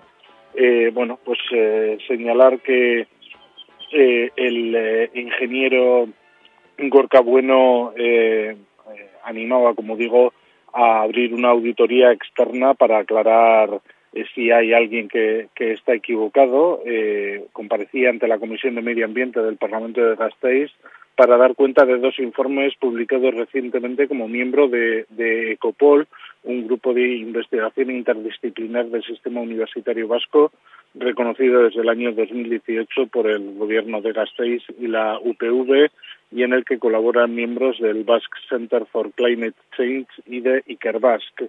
El primero de esos informes demuestra, en su opinión, el funcionamiento ilegal y contaminante de la incineradora de Subieta y el segundo informe se detiene en que la incineradora de Subieta no ha cumplido con los requisitos que le llevaría a haber sido clasificado como instalación de valoración energética, lo que debería tener no solo consecuencias legales, sino también económicas y hasta eh, fiscales. eh, eh, por su parte, los representantes del Partido Socialista de Euskadi y del Partido Nacionalista Vasco eh, pues, eh, atacaban duramente a, este científico de, de la UPV.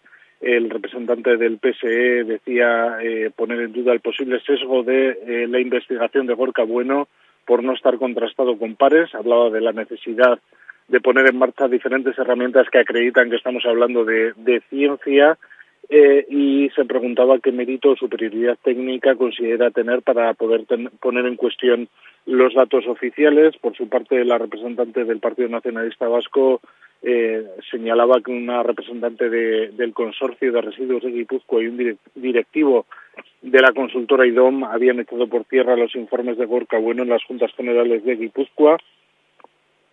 Gorka Bueno rebatía algunas de esas afirmaciones pero en todo caso insistía que si hay eh, pareceres dispares, lo que procede es eh, la eh, elaboración de una consultoría eh, externa. Pues eh, ahí está, eh. Eh, bueno, unos eh, capítulos que incluso las eh, voces científicas son atacadas y nos vamos ahora hasta el audio, la cabecera de Ayaraldea y bueno, una historia de represión obrera sindical y solidaridad popular con, con esa huelga que, que recorrió Ayaraldea y se dio en Tubacex. Eh, Íñigo, cuéntanos. Así es, eh, la noticia de esta semana es que el próximo domingo se llevará a cabo una comparecencia pública para eh, mostrar solidaridad a los encausados por la huelga de Tubacex, seis personas para las que piden eh, 20 años eh, de, de condena de cárcel eh, por haber participado en la huelga de, de Tubacex. Se juntarán, eh, se tendrá lugar esa comparecencia pública en frente de la fábrica de Tubacex el domingo a las eh, a las 12 del mediodía.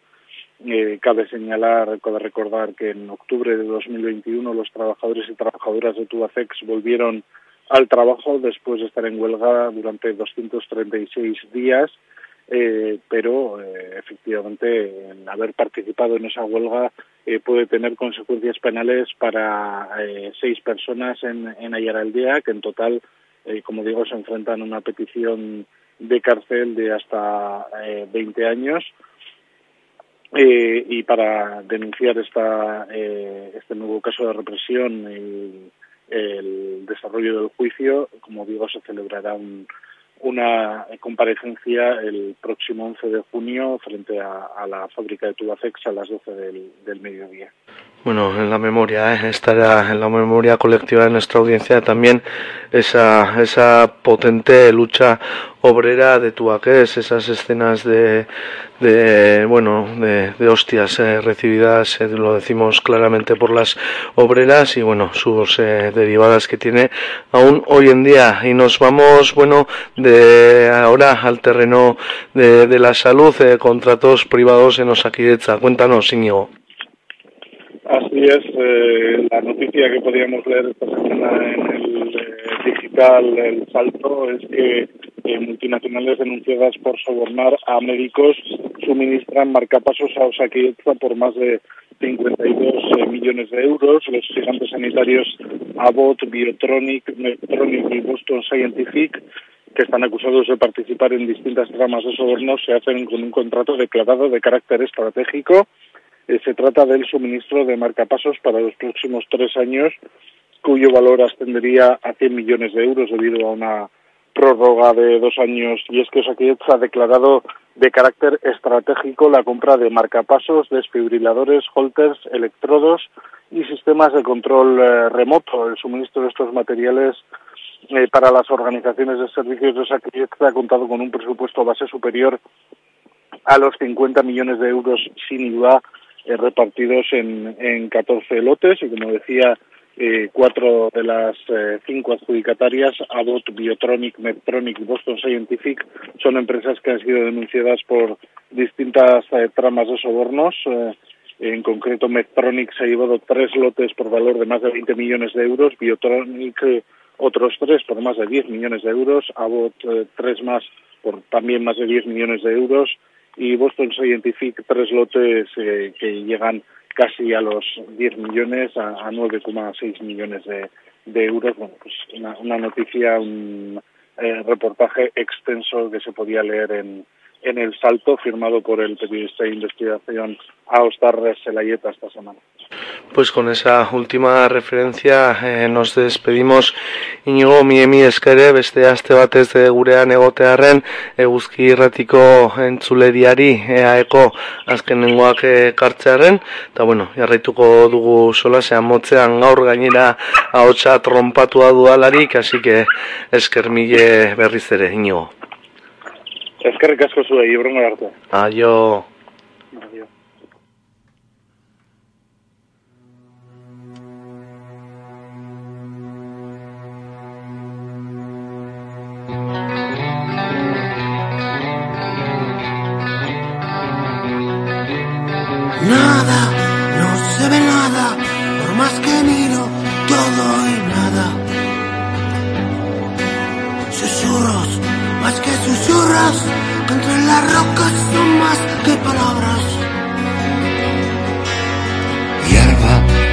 Se fuma, hoy amanece dormida en tu almohada.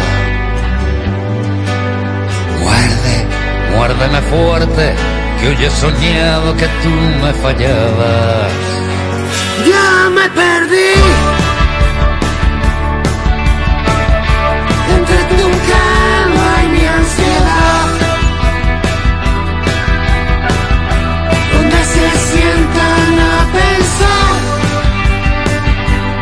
Pachuco Nice nos recibe con tres impresionantes regalos para celebrar su décimo aniversario.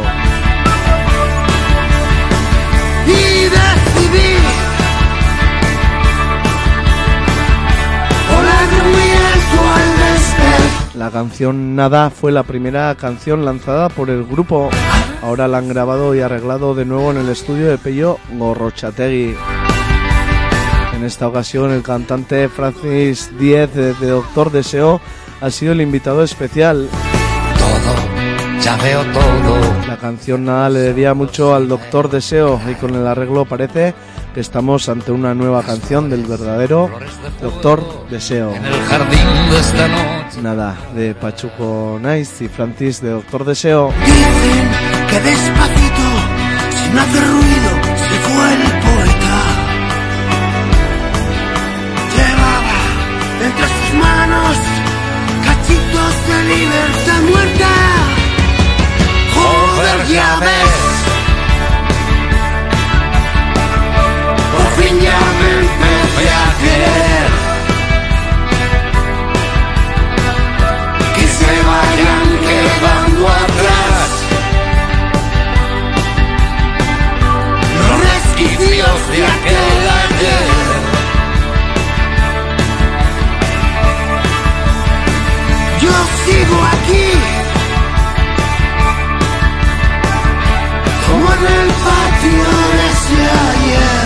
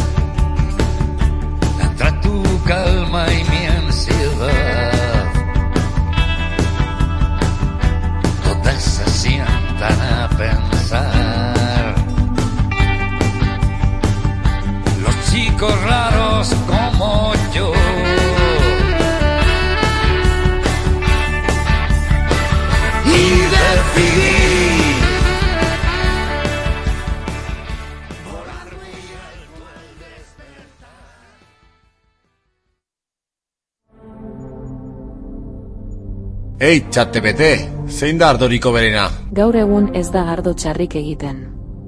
Teknologiak asko lagundu du horretan. Hori bai, lehen gaia ondoen zaintzen duenak egingo du ardorik onena.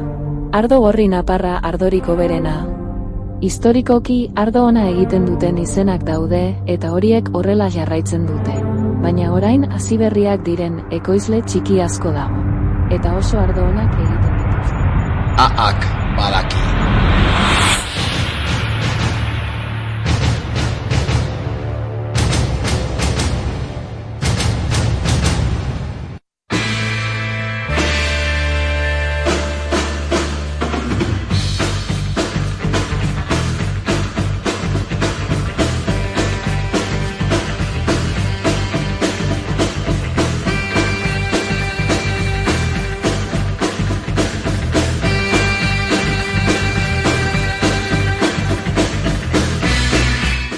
Bueno, Entzule, vamos con la recta final del Pasealecu de hoy. Nos ponemos a mirar a la tierra y sus cuidados, sus trabajos en la sección de horticultura, para lo que pasamos la conexión a nuestro compa Iñaki, Aupa Iñaki Egunon. Egunon Ekiok, pues vamos, vamos con la sección de horticultura, vamos a hablar de, cosas importantes ya en este Pasalecu y para ello, pues como nos viene acompañando este año y años anteriores a Ingeru, ahí está al otro lado de la línea. Egunon, Kaixo, egunon guztioi. ¿qué tal andamos por ahí? Bien, bien.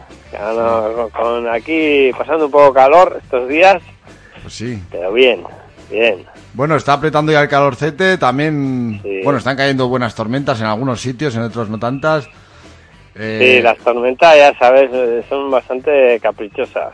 El otro Sí. día aquí, fíjate, eh, pues estaba, se veía en Gares venga a caer, eh, llegó a Vida Urreta, que está nada, pues a nada. En el Chauri no cayó y en Cizur sí.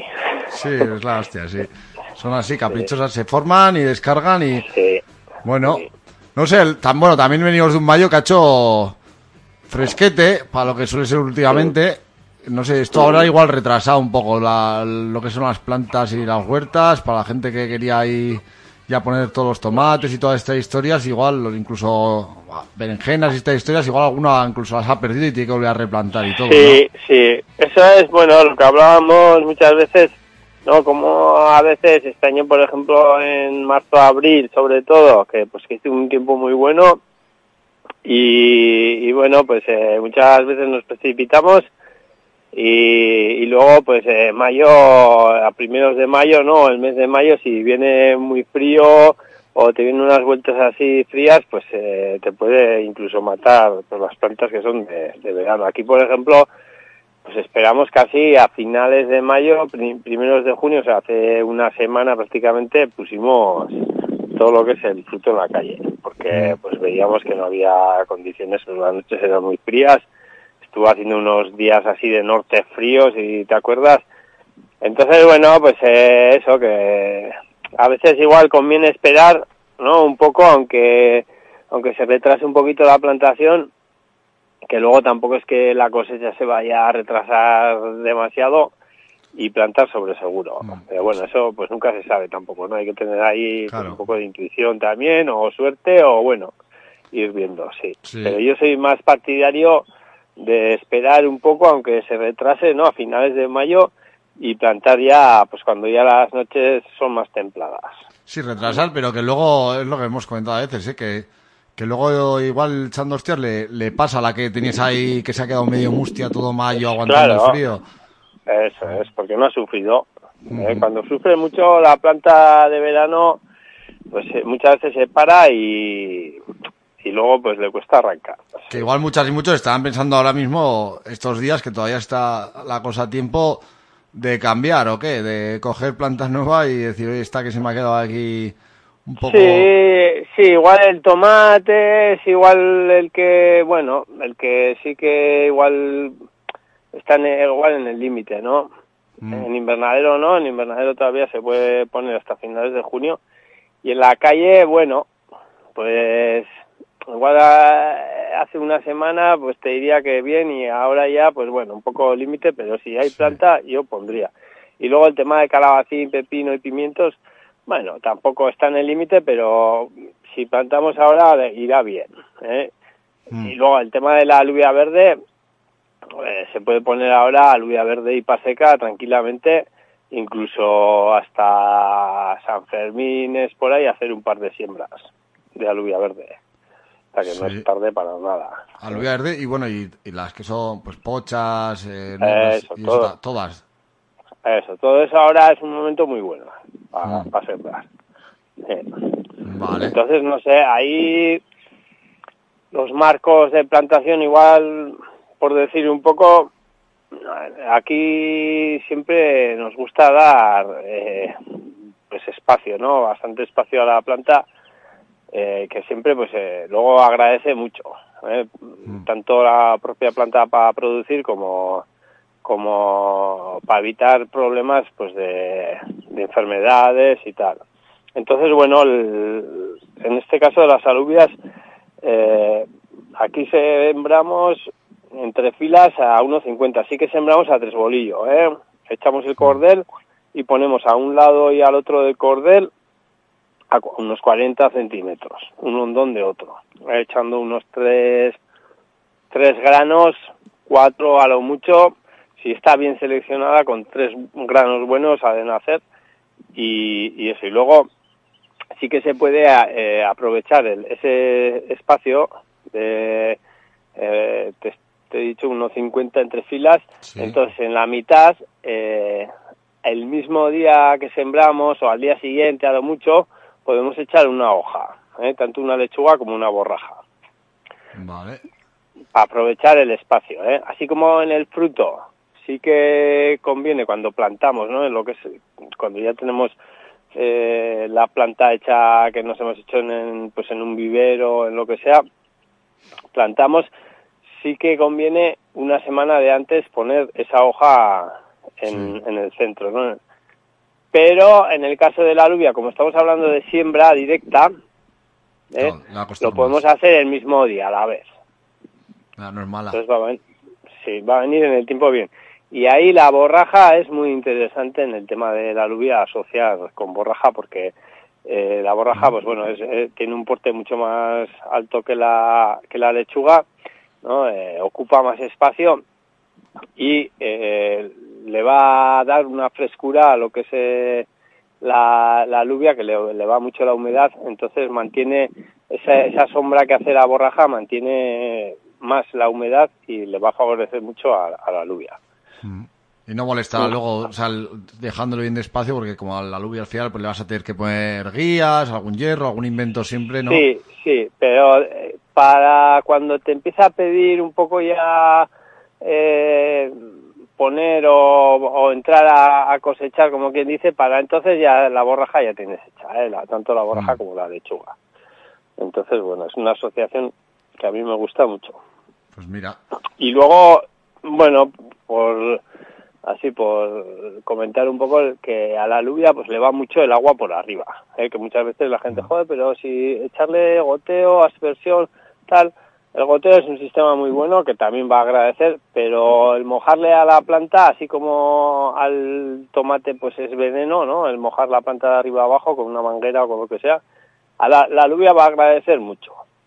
¿eh? Vale. Y bueno, y sobre todo, pues eh, evita también, ayuda mucho a controlar el, el pulgón con, con el agua. Mira, también es buena esa. Oye, hablando de, bueno, de plagas y, y bichillos que nos entran, claro, la, la típica que tienes ahí, la alubia recién salidica y, y vienen los limacos y, o- y te la joden, no sé, alguna, por no tener que recurrir a estos venenos y esta historia, si hay algún truco, alguna historia que se pueda hacer ahí para evitar también. Ya, los limacos suelen ser jodidos, ¿eh? Para controlar. Ahí sí que igual le aconsejo que se tenga bien limpio lo que es el todo el entorno de donde sembramos, que no esté, o sea, que tengamos la hierba un poco lejos, ¿eh? que tener bien bien limpio, porque al final para los limacos, pues el, el salir de siempre se refugian en sitios, pues eso, húmedos, ¿no? Donde hay hierba tal. Entonces, bueno, el que el tener lo que es el cuadro donde tenemos la, la verdura eh, bien limpio de hierba eh, ayuda mucho, ¿eh? más que nada porque, bueno, pues al final tienen que cruzar todo ese, para ellos es como un desierto, como quien dice, y, al- y a la hora de que desplazan, pues son blanco fáciles, son blanco fácil de, de, pues de los pájaros y depredadores.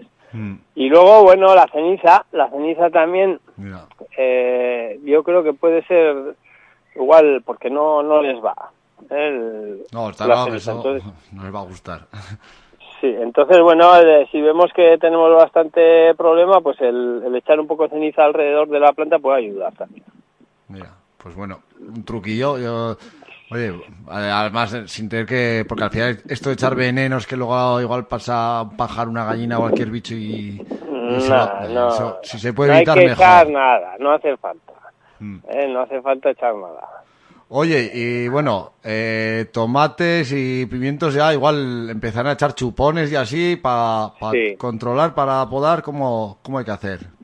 Sí, bueno, el tomate, eh, hay quien le deja dos guíos, eh, aquí le dejamos uno, una guía, Mm.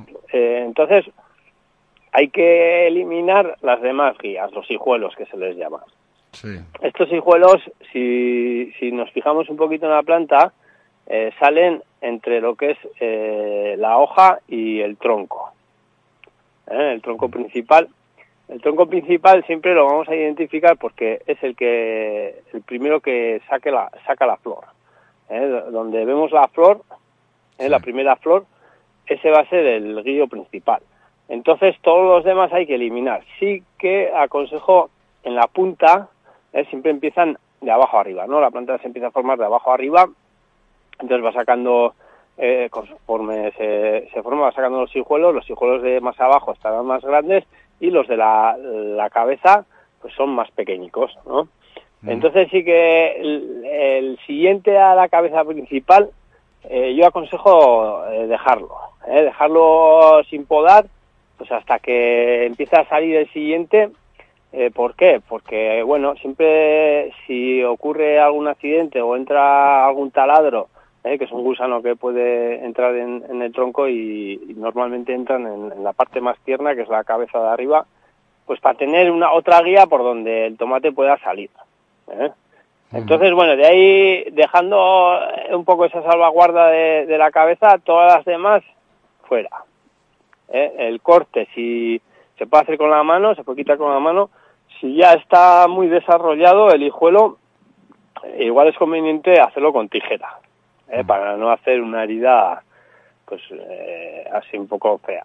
Entonces la tijera siempre es un corte más limpio ¿eh? y siempre dejando pues medio centímetro, un centímetro de, de hijuelo sin cortar, o sea, dejándole un poco una base para que en caso de que pues para que cicatrice bien y no le pase la enfermedad o los hongos que le puedan llegar a- al tronco.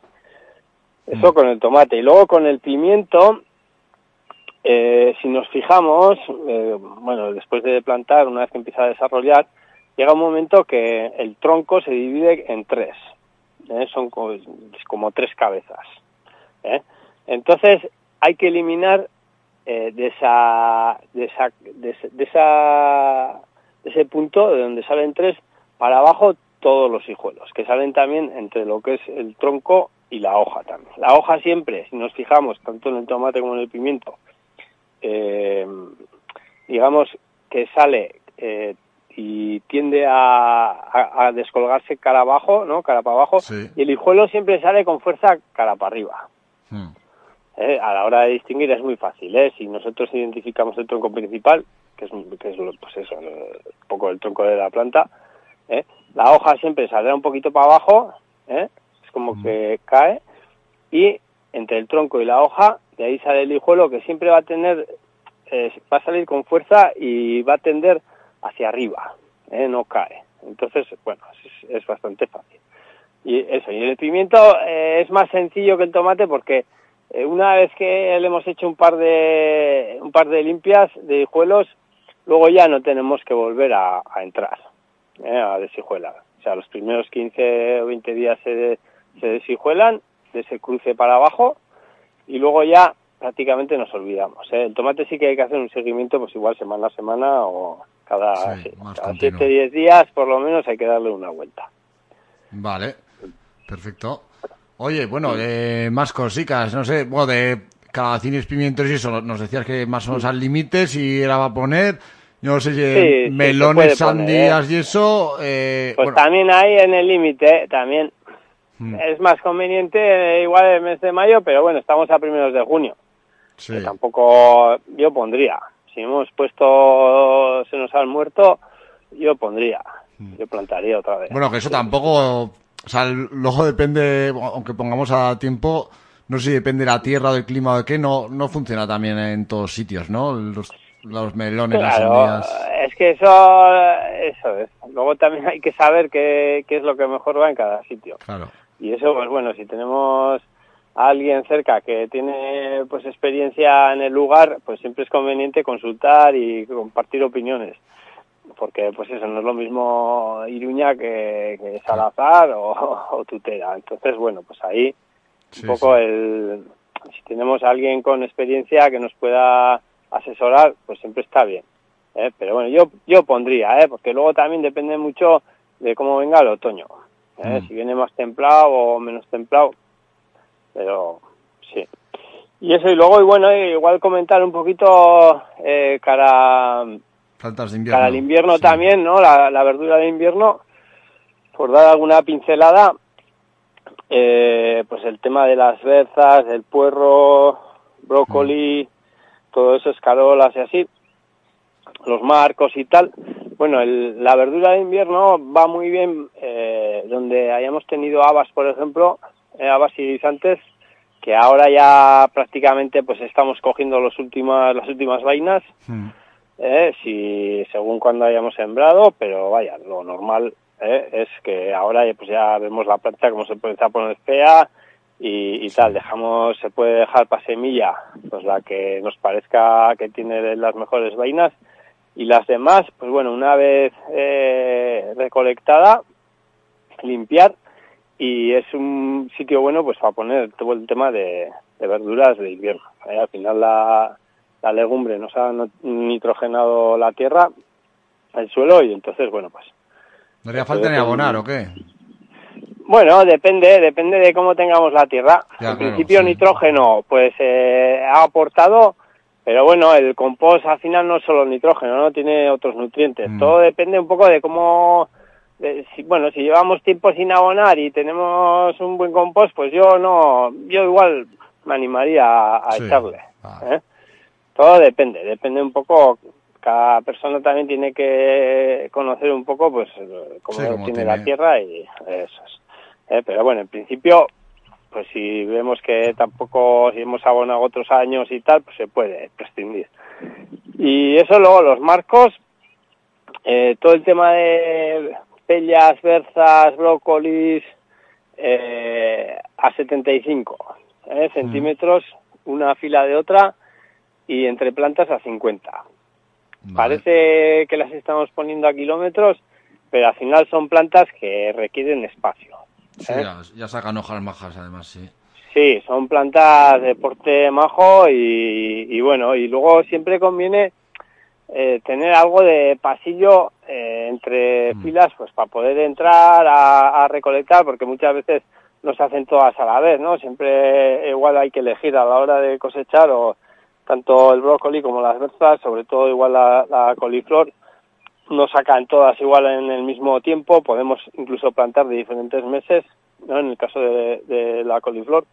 Entonces, bueno, el tener un espacio para andar entre plantas sin romper hojas, pues es interesante. Pero eso plan- Entonces, plantar ahí- sería para julio o así, o como... Sí, ahí a partir de después de San Fermín puede ser una época buena. Sí, julio-agosto. Y si querríamos, tenemos simiente guardada ya si queríamos hacer todo el proceso, ahora sería el momento igual de poner Sí, semillas. igual, eh, eso, sí, igual se puede, se puede empezar a sembrar ahora, sí. Sí, sí. Vale. Junio, julio, estamos- sí. Además en sí. Mengua estamos, sí, igual va bien Sí. todo. Y eso, y luego el tema de las escarolas, por ejemplo, escarola, la chicoria, ahí es eh, buen momento para... Ahora también se puede poner, ¿eh? En verano.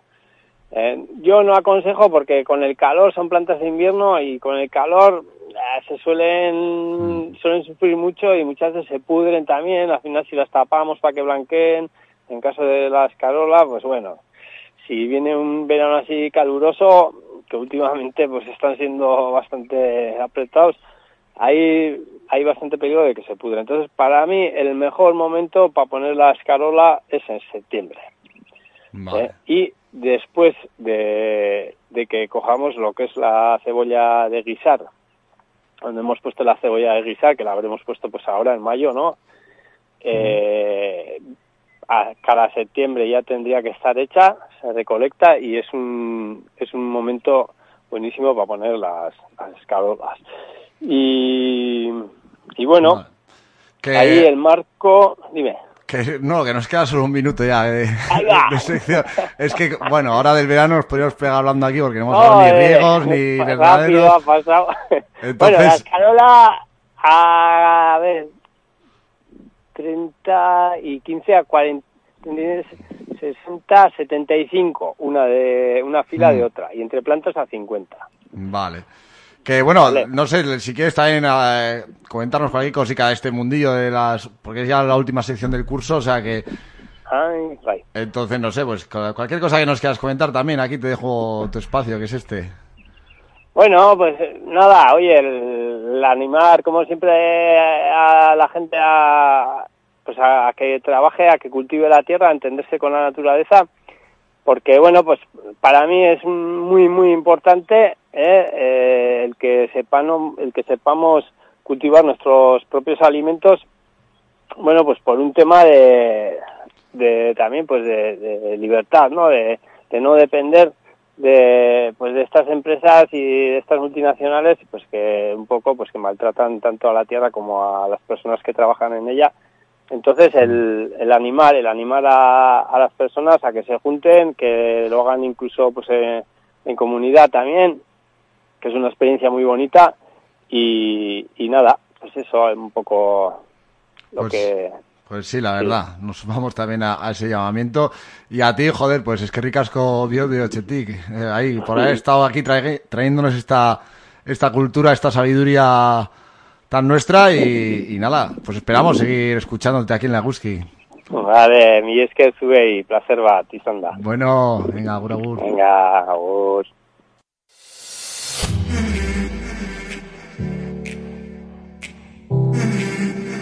Bueno, entzule honartio, gaurko pasealekuk eh, utzi diguna.